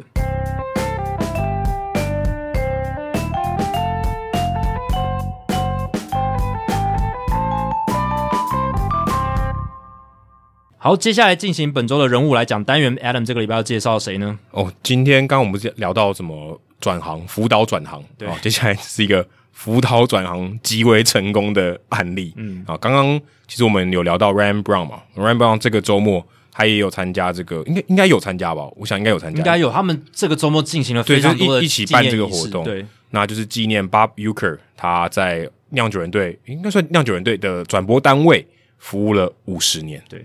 五十年了，五十周年了，非常非常夸张。他就是等于就是仅次，我觉得就仅次于 Vince Scully。对，但是我觉得他跟 Vince Scully 的路线非常不一样。嗯、我等下会来讲一下为什么。那就算你不是酿酒人的球迷，可能我我不确定你是不是都知道他，但有可能你刚开始看球，你可能对 Bob Uecker 没有太多的这个印象，但是你可能看过电影《大联盟》吧，Major League 的电影，他就是演那个主播 Harry Doyle。那就 Just be outside 那个，对，那个、然后鼻子非常大的那个，鼻子，对，鼻子他没有演啊，对不？我是说他的鼻子，他 就是 Bob Uecker 他本人那个，哦，对，他鼻子很明显，有点像美国版成龙，对对对对对，蛮蛮类似的，鼻子很大。那他今年我们刚刚不是讲他五五十年工作，啊、他八十七岁了，还在播，很而且他是很很很亢奋的那种播法，所以他还差两年就超越 Vince Scully。Vince Scully 八十九岁还在播，对，最后一年，八，所以我想他应该要拼过 Vince Scully。我觉得有机会啊，但他现在很硬朗诶，他还可以这样播，很扯诶。他就是他情绪比 Vince Scully 更多，对，所以要在八十七岁还能这样子的一个播法，他的肺活量应该很扯。我觉得蛮夸张，五十年哦，那反正就很酷，而且他这这一次呃，他们纪念他这个九月二十五号，直接定定成 Bob Uecker Day，就是以后这一天就叫 Uecker Day，值得，哦，值得。而且那天呢，他很特别，他走上这个投手球的时候，他投手丘旁边有一个布幕。一拉开是一个发球机，就那种两个轮盘的那种发球机，用发球机开球，还算蛮蛮有他个人的特色的。那讲一下他的这个生平哦，我们不讲他的这个这个球员生涯。那我看到一个资料，就是 Cybermetric 这个打 org 上面有写，他说他爸妈之前去芝加哥买奶油的时候，他爸他妈妈妈妈那时候怀孕，在回程的路上，他妈妈把他生下来，然后生下来的时候，他们在那个加油站有几个卡车司机帮他们接生。其中一个卡车司机是以前退休的球探，他说：“哦，这个你的小孩以后会走棒球路。”结果他就真的走了棒球路，非常传奇的一个开始。那刚刚有说到他这个辅导转业，当时他上大联盟第一场比赛打完，他的教练就觉得他知道那个 Uker 是一个非常搞笑的人，他觉得你打的太烂了。诶，你有没有考虑去播转播？他就第一场比赛打完就说：“你们考虑做转播？不要打球好不好？”他没讲后面那一句话。他说你：“你要不要去考虑当转播员？不要打球了。”结果后来他真的打得也蛮烂的，他一路都是打这种替补捕手，然后从这个密尔瓦基勇士，然后亚特兰大勇士，然后后来搬到亚特兰大勇士，然后红雀，然后费城人，打了六年的期间都是这种替补的捕手，成绩非常非常平庸。你还能想象他未来会有呃棒球以外的成就？他可能就是一个非常普通的人，但是他非常非常的有趣。那在他的这个访谈的纪录片里面，他的红雀队的队友当时哦跟他一起打世界大赛，他很幸运，他有打世界大赛。一九六四年的时候，Tim McCarver 他就提到一件往事，当时他们对洋基队世界大赛，然后大家因为这种大赛大家都很紧张嘛，对，结果 Uecker 呢他很搞笑，他看到赛前有这种乐队在准备，有管乐队在准备，他就去借了一个低音号，我说：“诶、欸，这个乐手借我低音号好不好？他现在打击练习。”大家不知道对低音号有没有印象？现在这种他以前的低音号是很大的，嗯，人是可以穿过去的，所以他就人穿过这个低音号，然后用这个这个孔去接球，接这个高飞球，然后他就把这个诶、欸、这个孔去对那个球去这样接，然后接到球后再把它倒出来，哦，就逗得全场哈哈大笑。反正就是你就想大赛在准备的时候的人，他可以做出这样的行为，然后那张照片就非常非常的有名。后来红雀队拿了冠军，老板就发给大家奖金。然后扣了他好像两万块美金，说：“哎、不行，这个扣呢是要赔给那个乐队的，他们买低音管要钱，因为你把人家低音管弄坏了，因为你的球棒球滚进去有撞击啊什么的，然后你说这个低音管要维修啊，所以还扣他的奖金的钱。这种人真的是很特别。对，他就有在他的名人堂演说里面，他就有提到说：，哎、一般这种球员啊，或是球员的家人跟你说。”哎、你以后不能再打球了，应该是非常难受的事情。好，因为通常都会面临到这句话，说：“哎、呃，我们要把你裁掉，你以后要考要不要考虑做其他的事情？”当时他一九六七年他在亚特兰大勇士队的时候，那个他当时的总教练叫做 Lum Harris，他那时候就说要把他裁掉，说要把你释出了，最后一年了。现在看起来是最后一年了，他就说他看他走进这个休息室，他说：“No visitors allowed。”哎，你不是这个。不是球员嘛？就我们不欢迎闲杂人等，就请他走了。我不知道这是开玩笑还是真的，反正就是，哎、欸，你就是，哎、欸，你你来干嘛？这种意思。那后来他退休之后，他跟当时那个酿酒人队的老板 Basilic 人就是很很关系很好，就说，哎、欸，有没有工作给我做？去找他去做球探。想说啊，你有打过球嘛？做个球探。但他的生性很浪漫啊，就是他也这种不太不拘小节。有一次，他交这个球探报告的时候寄回去，然后要寄之前，他在吃这个汉堡，然后不小心这个酱弄到那个球探报告上面了。他说：“好麻烦哦，不想要重写，就擦一擦，然后包到信封里面就寄回去。寄回去之后，整个那个纸都烂掉了，观感超差。然后观感他说：‘你这是干嘛？太不敬业了吧？’然后就那主管就把他 fire 掉，就没工作。但 Bob Selig 很好，他说：‘那我帮你调到这个转播室，有一个电台的缺，让你去做。’没想到一做做五十年，对，哦，真的。巴斯利也蛮厉害的，巴斯利他就是政通人和，他就是很会搞这种人际关系，所以后来也当上大联盟主席好好几年。真的，你看他把他放到这个位置多厉害，一做做五十年，嗯、这个这个也是很不简单。嗯，然后因为他人幽默感很好，就像我刚才讲，他在那边逗大家哈哈大笑啊。那他也很很适合这个工作，而且他很幽默，也很喜欢在大比分差的时候才开始跟大家聊天啊，说故事。那当时酿酒人队的 Rollie Fingers 就是后来那个翘胡子，嗯，他当时在。酿酒人队，他们都很喜欢在比赛的时候听 Uecker 的转播，哦，很有趣。他们觉得哇，听他转播是一种享受。哎，他的声音辨识度很高，对，很高高亢的一个声音，这样子。那他后来也就是他原本在地方的电台嘛，只播酿酒人队的比赛。后来七零年代中期，他就被 ABC 啊去找这个找去做全国这种周一的转播，就像现在 ESPN Sunday Night Baseball 这样，跟 Howard Cosell 跟 L Michaels 呃搭档。那他就是。很喜欢讲这些双关语啊！有一次，他就把他的这个搭档 Cosell 给惹毛了。他说：“哎、欸、Cosell 就说你不要这么 trunculate，不要这么好斗，好不好？不要这边讲一些有的没的。那还是说，哎、还是你不知道 trunculate 是什么意思？”他说：“哎、欸，我当然知道啊！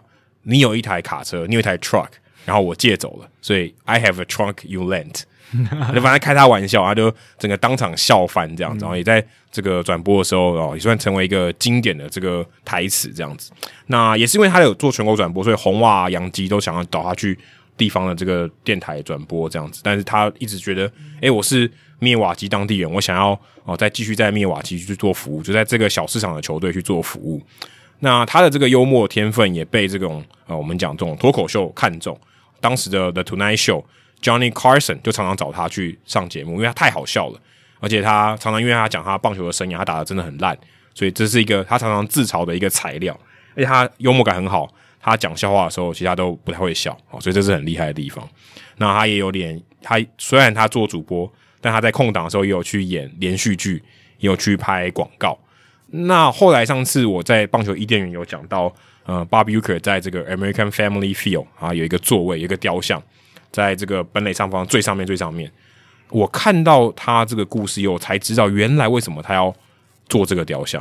原来是因为他当时拍了一个 Miller Light 的广告，他就拿着这个啤酒，然后坐到这个比赛的这个看台这边，然后这个票务员就把他请走，他就拿着啤酒说：“I must be in the front line, I must be in the front row。”就是我啊，他们请我去是因为我要坐第一排啦，就没想到他把他放在这个最远的地方。嗯 然后，所以就变成一个玩笑这样，所以呃，这个酿酒人队为了纪念他，就把他放在这个本垒后方最上面、最上面那个位置啊。当时我其实，在录棒球伊甸园的时候，我没有注意到这个故事。那我觉得他真的在场外有很多的发展，刚才讲演电影啊，演连续剧，那他还能把他的本业啊继续做得很好，是非常非常厉害的事情。而且我看大部分的这些球员啊，跟他共事过的人都说他非常的真诚啊，不会说他外面很搞笑，可他私底下对你很很冷酷，这样也不会。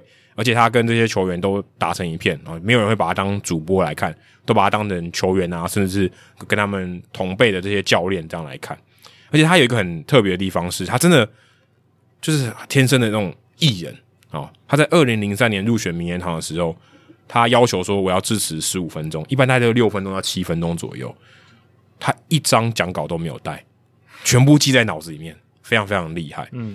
那刚刚有讲到说健康的因素，他也有一些健康的问题。他二零一零年的时候，他曾经在播比赛的时候，眼前一片黑，大概停了十五秒、二十秒，后来发现他心脏有问题，短暂的有点类似休克这样子，嗯、所以后来去去开刀这样子，所以他后来哦也开了两次的手术，不过现在是健康的。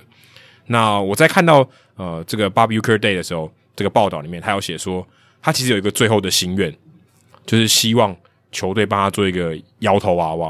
然后这个摇头娃娃是一个盒子的样子，然后他在盒子里面，他会升起来，一直讲 “get up, get up, get out of here”，就是讲他他的招牌的 home run home run call，然后他的这个他的 bubble head 会升起来，很适合啊，然后再再掉下去，很棒的巧思，真的。就是起来起来，就是他自己人也起来，然后跑出来，然后就再再说下去，因为像我们那种什么收钱的那盒子，就一只手伸出来把那钱拉回去那种，有点类似这样子，就是他反正是一个很有趣的人，他觉得他连。他最后一个心愿也是这种有点无厘头这样子。那他有一个最常被提到的一个记录，就是 Uker 他生涯总共只打出十四支全垒打，六年他只打了十四支，其中三支全垒打是打名人堂的投手，有三位 Galo Perry、Fergie Jenkins 还有 Sandy Koufax，非常夸张，他打了三个名人堂的投手。然后 Gallo Perry 就说这是他人生中最不爽的回忆，就是最不爽的回忆。对啊，因为 Uker 他真的不是一名太好的大联盟球员，他是他比较是替补的那种防守型的捕手，他是完全没有他的生涯打击是刚好两成，他攻击力不好。对，然后他就说，他就说他每次看到 Perry 都跟他道歉，说很怕他这一轰呢让他没办法进名人堂。就是一个很好的一个开玩笑的这种开场寒暄，对，所以你就可以看到 Uker 他是一个这样的人，就还蛮有趣的。啊、这也是每次你讲到 Uker 的球员生涯，你就会想到这个事情。对他的 Home Run Call 我真的非常喜欢，但因为他二零一零年有那一个心脏的问题的事件，所以有时候会替他担心，会不会 有时候情绪太激动，有没有？还是希望他可以就是假霸力啊，对啊，长命百岁。对他那个 Get up, Get up, Get out here，那个很垮，那很那个真的很对，然后感觉都是。耗尽了他整个哇，整个生命力这样去讲，就会觉得很确实会让球迷情绪都带起来。对，但是他应该是很，我觉得蛮用力在在讲的。对，他跟 Vin Scully 的这个风格完全不一样，不一样。而且他就是真的，我觉得他真的是就是冷，也不是冷面笑匠，就是幽默感真的是。他如果不当播报员，他真的是可以当谐星，嗯，就是那种脱口秀的这种人才，非常非常厉害，嗯。好，接下来数据单元哦。今天不是要讲 Uker 的数据，刚刚我讲完了。嗯，对，讲一些跟时事有关的数据啊。那这个我看到的时候真的吓一跳。芝加哥白袜队史的第一次哦，什么第一次呢？跟他们这个礼拜做到的事情有关。他们在美国时间九月二十三号的时候，七比二打败了印第安人队。那印第安人队。例行赛结束就要变成守护神队。他今天好像是最后一场主场赛事，所以印第安人这个名字、那个、对就要被拆掉，对，就拆掉。对，所以我们之后也要改变我们的习惯，可能要改叫守护神这样。现在还不确定哦，还不确定中文译名是什么，我们可以再再问一下。那白袜队那一天打败印第安人，确定抢下美联中区的冠军，顺便连季后赛的门票一起抢下来。那这一次是白袜自从二零零八年以来首次拿到美联中区的冠军，这都还好。但是呢，白袜。他们是自去年以美联外卡身份抢进季后赛之后，今年也打进嘛，所以是连续第二年打进季后赛。这个是他们队史创队一百二十一年来队史第一次连续两年打进季后赛，第一次哦，很扯哦，对啊，蛮扯的。一九零一年创立的球队哦，直到二零二零跟二零二一年才第一次队史第一次连两年打进季后赛，我真的觉得非常非常夸张。那我是觉得这一百二十年从来没有连两年打进季后赛，这种悲情的程度不会亚于小熊队二零一六年以前都没有一百零八年一百零八年没拿冠军，可是他们中间有打进过几次世界大赛嘛？对，对但如果 如果都没打进世界大赛也太悲了，对啊。但是我是觉得白袜这个，哎、欸，他们是没有两年连续两年打进季后赛，是很难诶、欸，很难、啊。洋基如果连续两年没有打进季后赛都被骂，因为你通常。因为白袜队不是没有拿过冠军嘛，他没有拿过，但是他们都就就那一年夺冠，然后前后年都没有打进季后赛，哎，这这也蛮离奇，坦白说也蛮难，对啊，那你说印第安人是现在冠军荒最久的球队嘛？现役的球队里面，嗯、那我我觉得这个悲情的程度也差不多，诶。而且你去看啊、哦，白袜这一百二十一年来，包含今年，他们只打进过季后赛十一次而已，这个比例极低，耶。那。对比一下，现在大家觉得很悲情的球队，像水手，水手创创队四十五年来打进季后赛的次数是四次，嗯，差不多啊，都十年打十年一次，对，真的差不多。所以他们这样子一百多年来的悲情程度，跟水手这四十五年来的悲情程度是差不多，甚至我觉得可能更悲情，因为他们在芝加哥永远都是老二。对，而且你要考虑哦，在大联盟有扩编球队以前，球队数是比较少，比较少，所以他进季后赛的机遇。诶，也不也不，也没有比较高啦，因为那个时候一个联盟八队嘛，对，所以你要八队里面第一名，你才能打进世界大赛，也也是难，对，也是难。但是到后来球队多的时候，其实难度也没有变得比较简单啦，对吧？总而言之，但是我觉得难是难在你如果得了冠军，你隔一年不能拿，不能打就这个这个挺困难，这个挺困难的吼。所以白袜队他们队史有三座世界大赛冠军：一九零六、一九一七、二零零五。但是在同城球队小熊长期占据这种悲情新闻版面的影响之下，白袜的悲情啊似乎被大家忽视了。然后再加上零五年他们确实拿了冠军，所以你会觉得说，诶，他他们零五年有夺冠了嘛？所以都还好。如果去问很多大联盟球迷，让他们讲说这二二十一世纪拿过冠军，然后从二零零一年讲到二零二二零年，很多人应该想不起来二零零五年是白袜队。对，可能都会卡在哈红袜隔年到底是谁啊？到底是谁啊？应该很多人想不起来，真的。那如果你看，在今年以前哦，白袜队史的进季后赛的几率是大联盟三十支球队最低的。我这边指的进季后赛的几率，就是你进季后赛的次数除以你队史的年份，就这么简单。哦，那白袜队在今年以前是一百二十年，然后只有进季后赛十次，所以这个比率是百分之八点三，比水手的九点零九百分之九点零九还要低。然后费城人、马林鱼、红人都比白袜还要高。那第一名是谁？第一名是洋基。洋基在今年以前创队一百一十八年进了五十六次季后赛，啊、季后赛率百分之四十七，所以他们只要连续两年都没有进季后赛就被骂爆了。哎，对，真的。那第二名跟第三名可能主要是因为他们创队的历史比较短啦。光芒跟响尾蛇，光芒二十三个球季就六次的季后赛，响尾蛇也是二十三个球季就六次季后赛，所以比例是百分之二十六点零九。所以其实虽然光芒刚创队的时候战绩很糟糕，但是他们其实从二零零八年以后就整个起飞了这样子。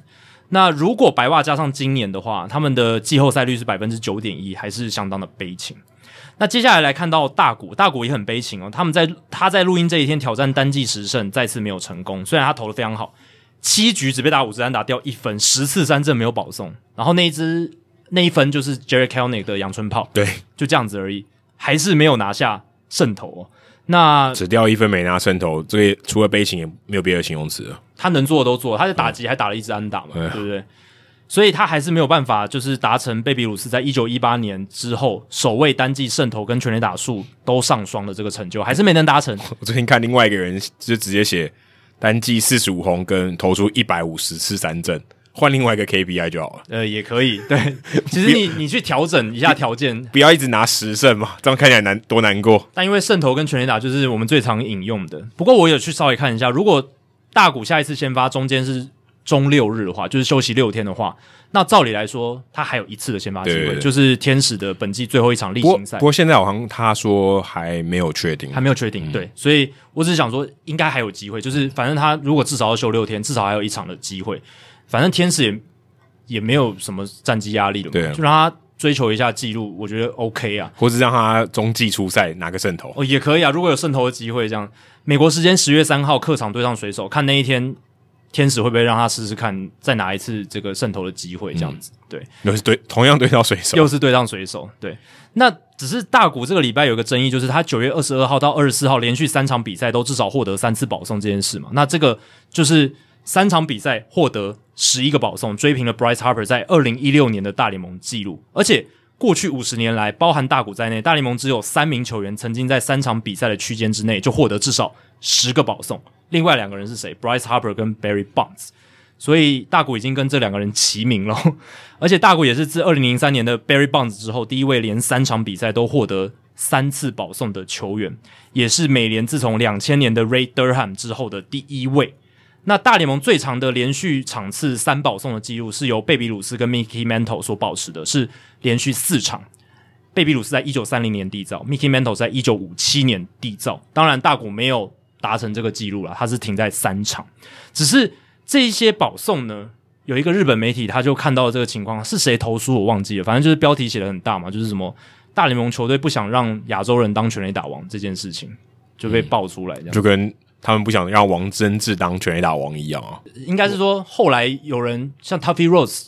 杨助人嘛，啊对，他要超越了王贞治的记录，也是。也是被禁援。那王贞治之前要争取全垒打王的时候，也有被，因为他他是有有中华民国有有身份，他有华人血统，所以他认但他认为不是日本人。对，所以这个报道我就觉得就是一个无稽之谈啊，就是台湾也有很多人在讨论，就无有点无限上纲，对，就就很无聊。就是对啊，确实他大谷在上周是被投的比较闪躲，但是不想让亚洲人当全垒打王这件事情是一个无稽之谈。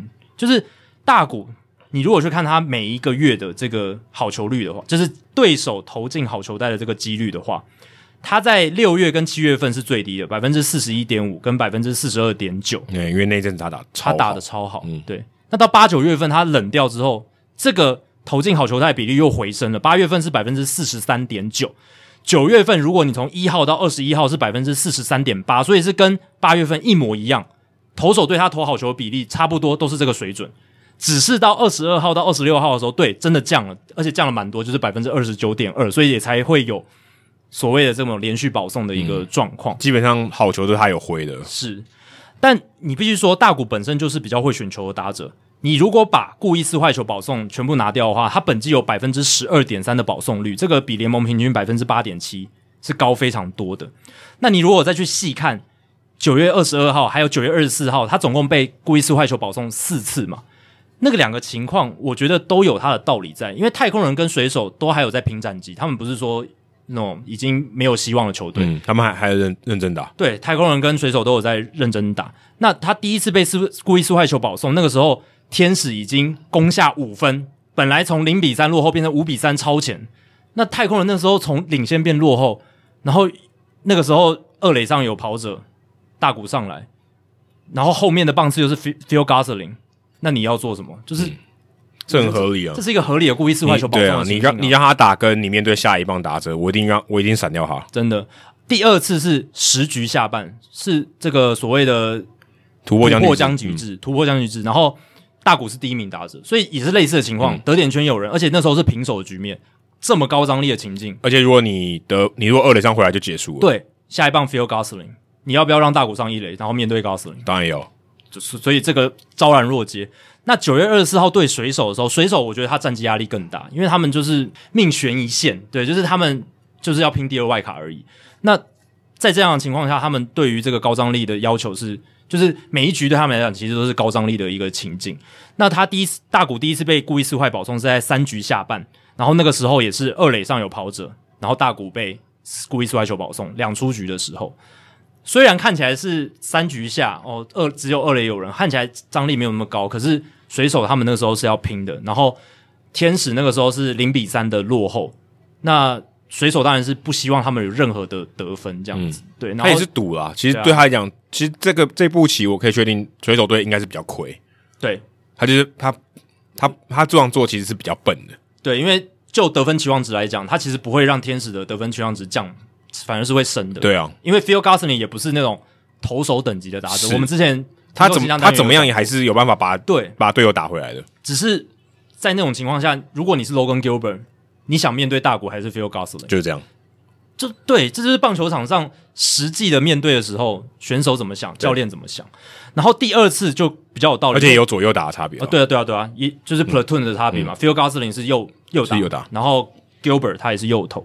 那第二次就是水手那场比赛第二次故意四坏保送，九局下半，天使队五比六的落后，只有一分差。然后大谷是一出局之后上来打着，那时候垒上没有人。哇！你就说垒上没有人，故意四坏球保送，这真的是不想让大谷打了吧？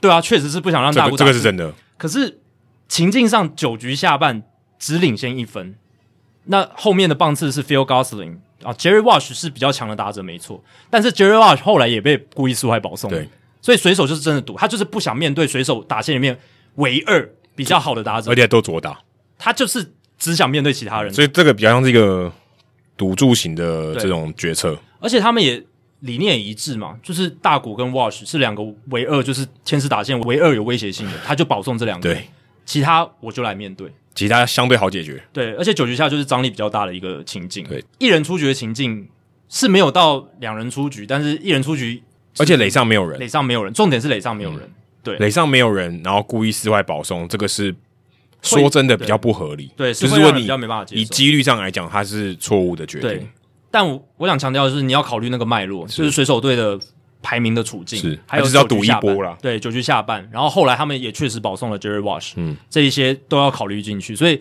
至少水手他们在处理这件事情上不是针对大谷，他们是真的想赢球，嗯，他们觉得在那个当下，他们对自己能够负责的一个决策这样子。对，所以而且我是觉得大联盟没有那么无聊去，就是这些球队他们其实大谷人缘也很好嘛，你可以看到其他球员对他都很友善，然后。大联盟也是力捧他，就没有没有道理去这样子对待他。其实大谷如果能够拿下全垒打王，才是大联盟想要看到的事情，对不对？对，怎怎么怎么看就是这样子。所以我会觉得这些故意四坏球保送，真的比较都真的都是战略性的考量啦。你说要阻止他成为全垒打王，这个我都觉得不太合理。然后只是刚好都发生在这个时间点哦，而且又刚好天使队打线真的烂到不行嘛，对，就是只有 Jerry Rush 能够保护他。嗯，其实如果这样排法，他其实真的排错了。应该跟 Walsh 跟大谷，如果是摆在一起的话，这个保送就不会出现了。对啊，因为 Joe Madden 他就好像特别喜欢就是锯齿的打线。如果他 Walsh 摆在大谷后面，我想他不会保送他。如果 Anthony Rendon 没有受伤，这些我觉得都不会也都不会出现，都不会出，绝对不会出现。对，所以就是这只是我这个礼拜看了很有感，然后想要对澄清的一件事情，这样子。最后一个是很有趣，就是旧金山巨人他屌打了这个 Baseball Prospectus 棒球指南他们的 Pecoda 的季前预测，而且创造了历史记录。巨人队今年在季前的时候，Pecoda 这个很有名的预测系统预测他们七十四胜。结果他们连五成胜率都不到，连五成胜率都不到，而且甚至是低于五成胜率蛮多的哦。结果巨人队拿了几胜？目前是一百零二胜，而且还会有可能继续往上加。嗯、这个中间的差距是多少？已经二十八胜了，这个已经打破了 PECOTA 有记录以来，从二零零三年到现在季前预测跟最后的胜场数这个差距最大的一个记录。那之前差距最大的是谁？是二零一二年的运动家 PECOTA。季前预测，二零一二年的运动家只能拿七十胜，可是那一年运动家靠着超强的牛棚，结果最后就是九十四胜，所以中间的差距是二十四个胜场差，这样二十四个胜利这样子，所以这是原本的记录，但是巨人队整个完全超越，完全超出这个预期，然后再打破 PECOTA 的记录这样子。对，我们必须说 PECOTA 它还是一个非常准的一个预测系统，你去看它整体的这个预测的趋势，其实大部分都是准的。只是在这些特殊的极端案例上面，真的不得不佩服这些球队了，真的是打破了众人的预期，还有这个数据分析的预期，这样子。而且我看你这个榜单前六名居然有三个是运动家队，就代表运动家常常就是。然后前七名有两个是皇家队，对啊，皇家队二零一五年的皇家也是很有名的打脸预测系统的球队嘛，就是。那一年，PECOTA 预测他们七十三胜，结果他们不仅例行赛打出九十五胜，而且还拿下世界大赛冠军。这个是第三名，就是皇家队这个二十二场这个胜场差。这也是现在前五名里面唯一有拿到世界大赛冠军的。对，啊呃假呃这样不讲不准啊，但巨人队现在还没有拿到，还不一定。对对啊，当然其他球队。里面榜单还有一个二零一八的红袜也是啊，二零一八的红袜，对，PECOTA 季前预测八十九胜，结果他们拿了一百零八胜，而且还拿下世界大赛冠军。嗯、所以预测系统就是这样，它是给你一个参考，你不用把它奉为圭臬，但是你也不用觉得说啊，预测系统都不用看，那那都是那些玩数字的人在那边看的，也不必这样子，就是你就把它当做一个参考，然后可以。做一个大方向的评估，说，诶，这个今年这个分区的实力怎么样？诶，这个球队的实力大概怎么样？这样子一定会有例外，一定会有这种跌破眼镜的，但这个就是棒球它好看的地方。如果我是 front office 的人，我就会把这个 p e c o d a 的这个结果预测结果就放在办公室最显眼的地方，你们就是给我打破这个数字，打破它，激励大家嘛。对，尤其是你被预测越低了，对啊。贴的数字越大，对，通呃，对，通常对，通常如果他预测你很好，应该不用贴。预测很好，预测很好，不用贴，不用贴。就是如果预测五成胜率以下，都看不起我们，是不是？对，打给你看，真的。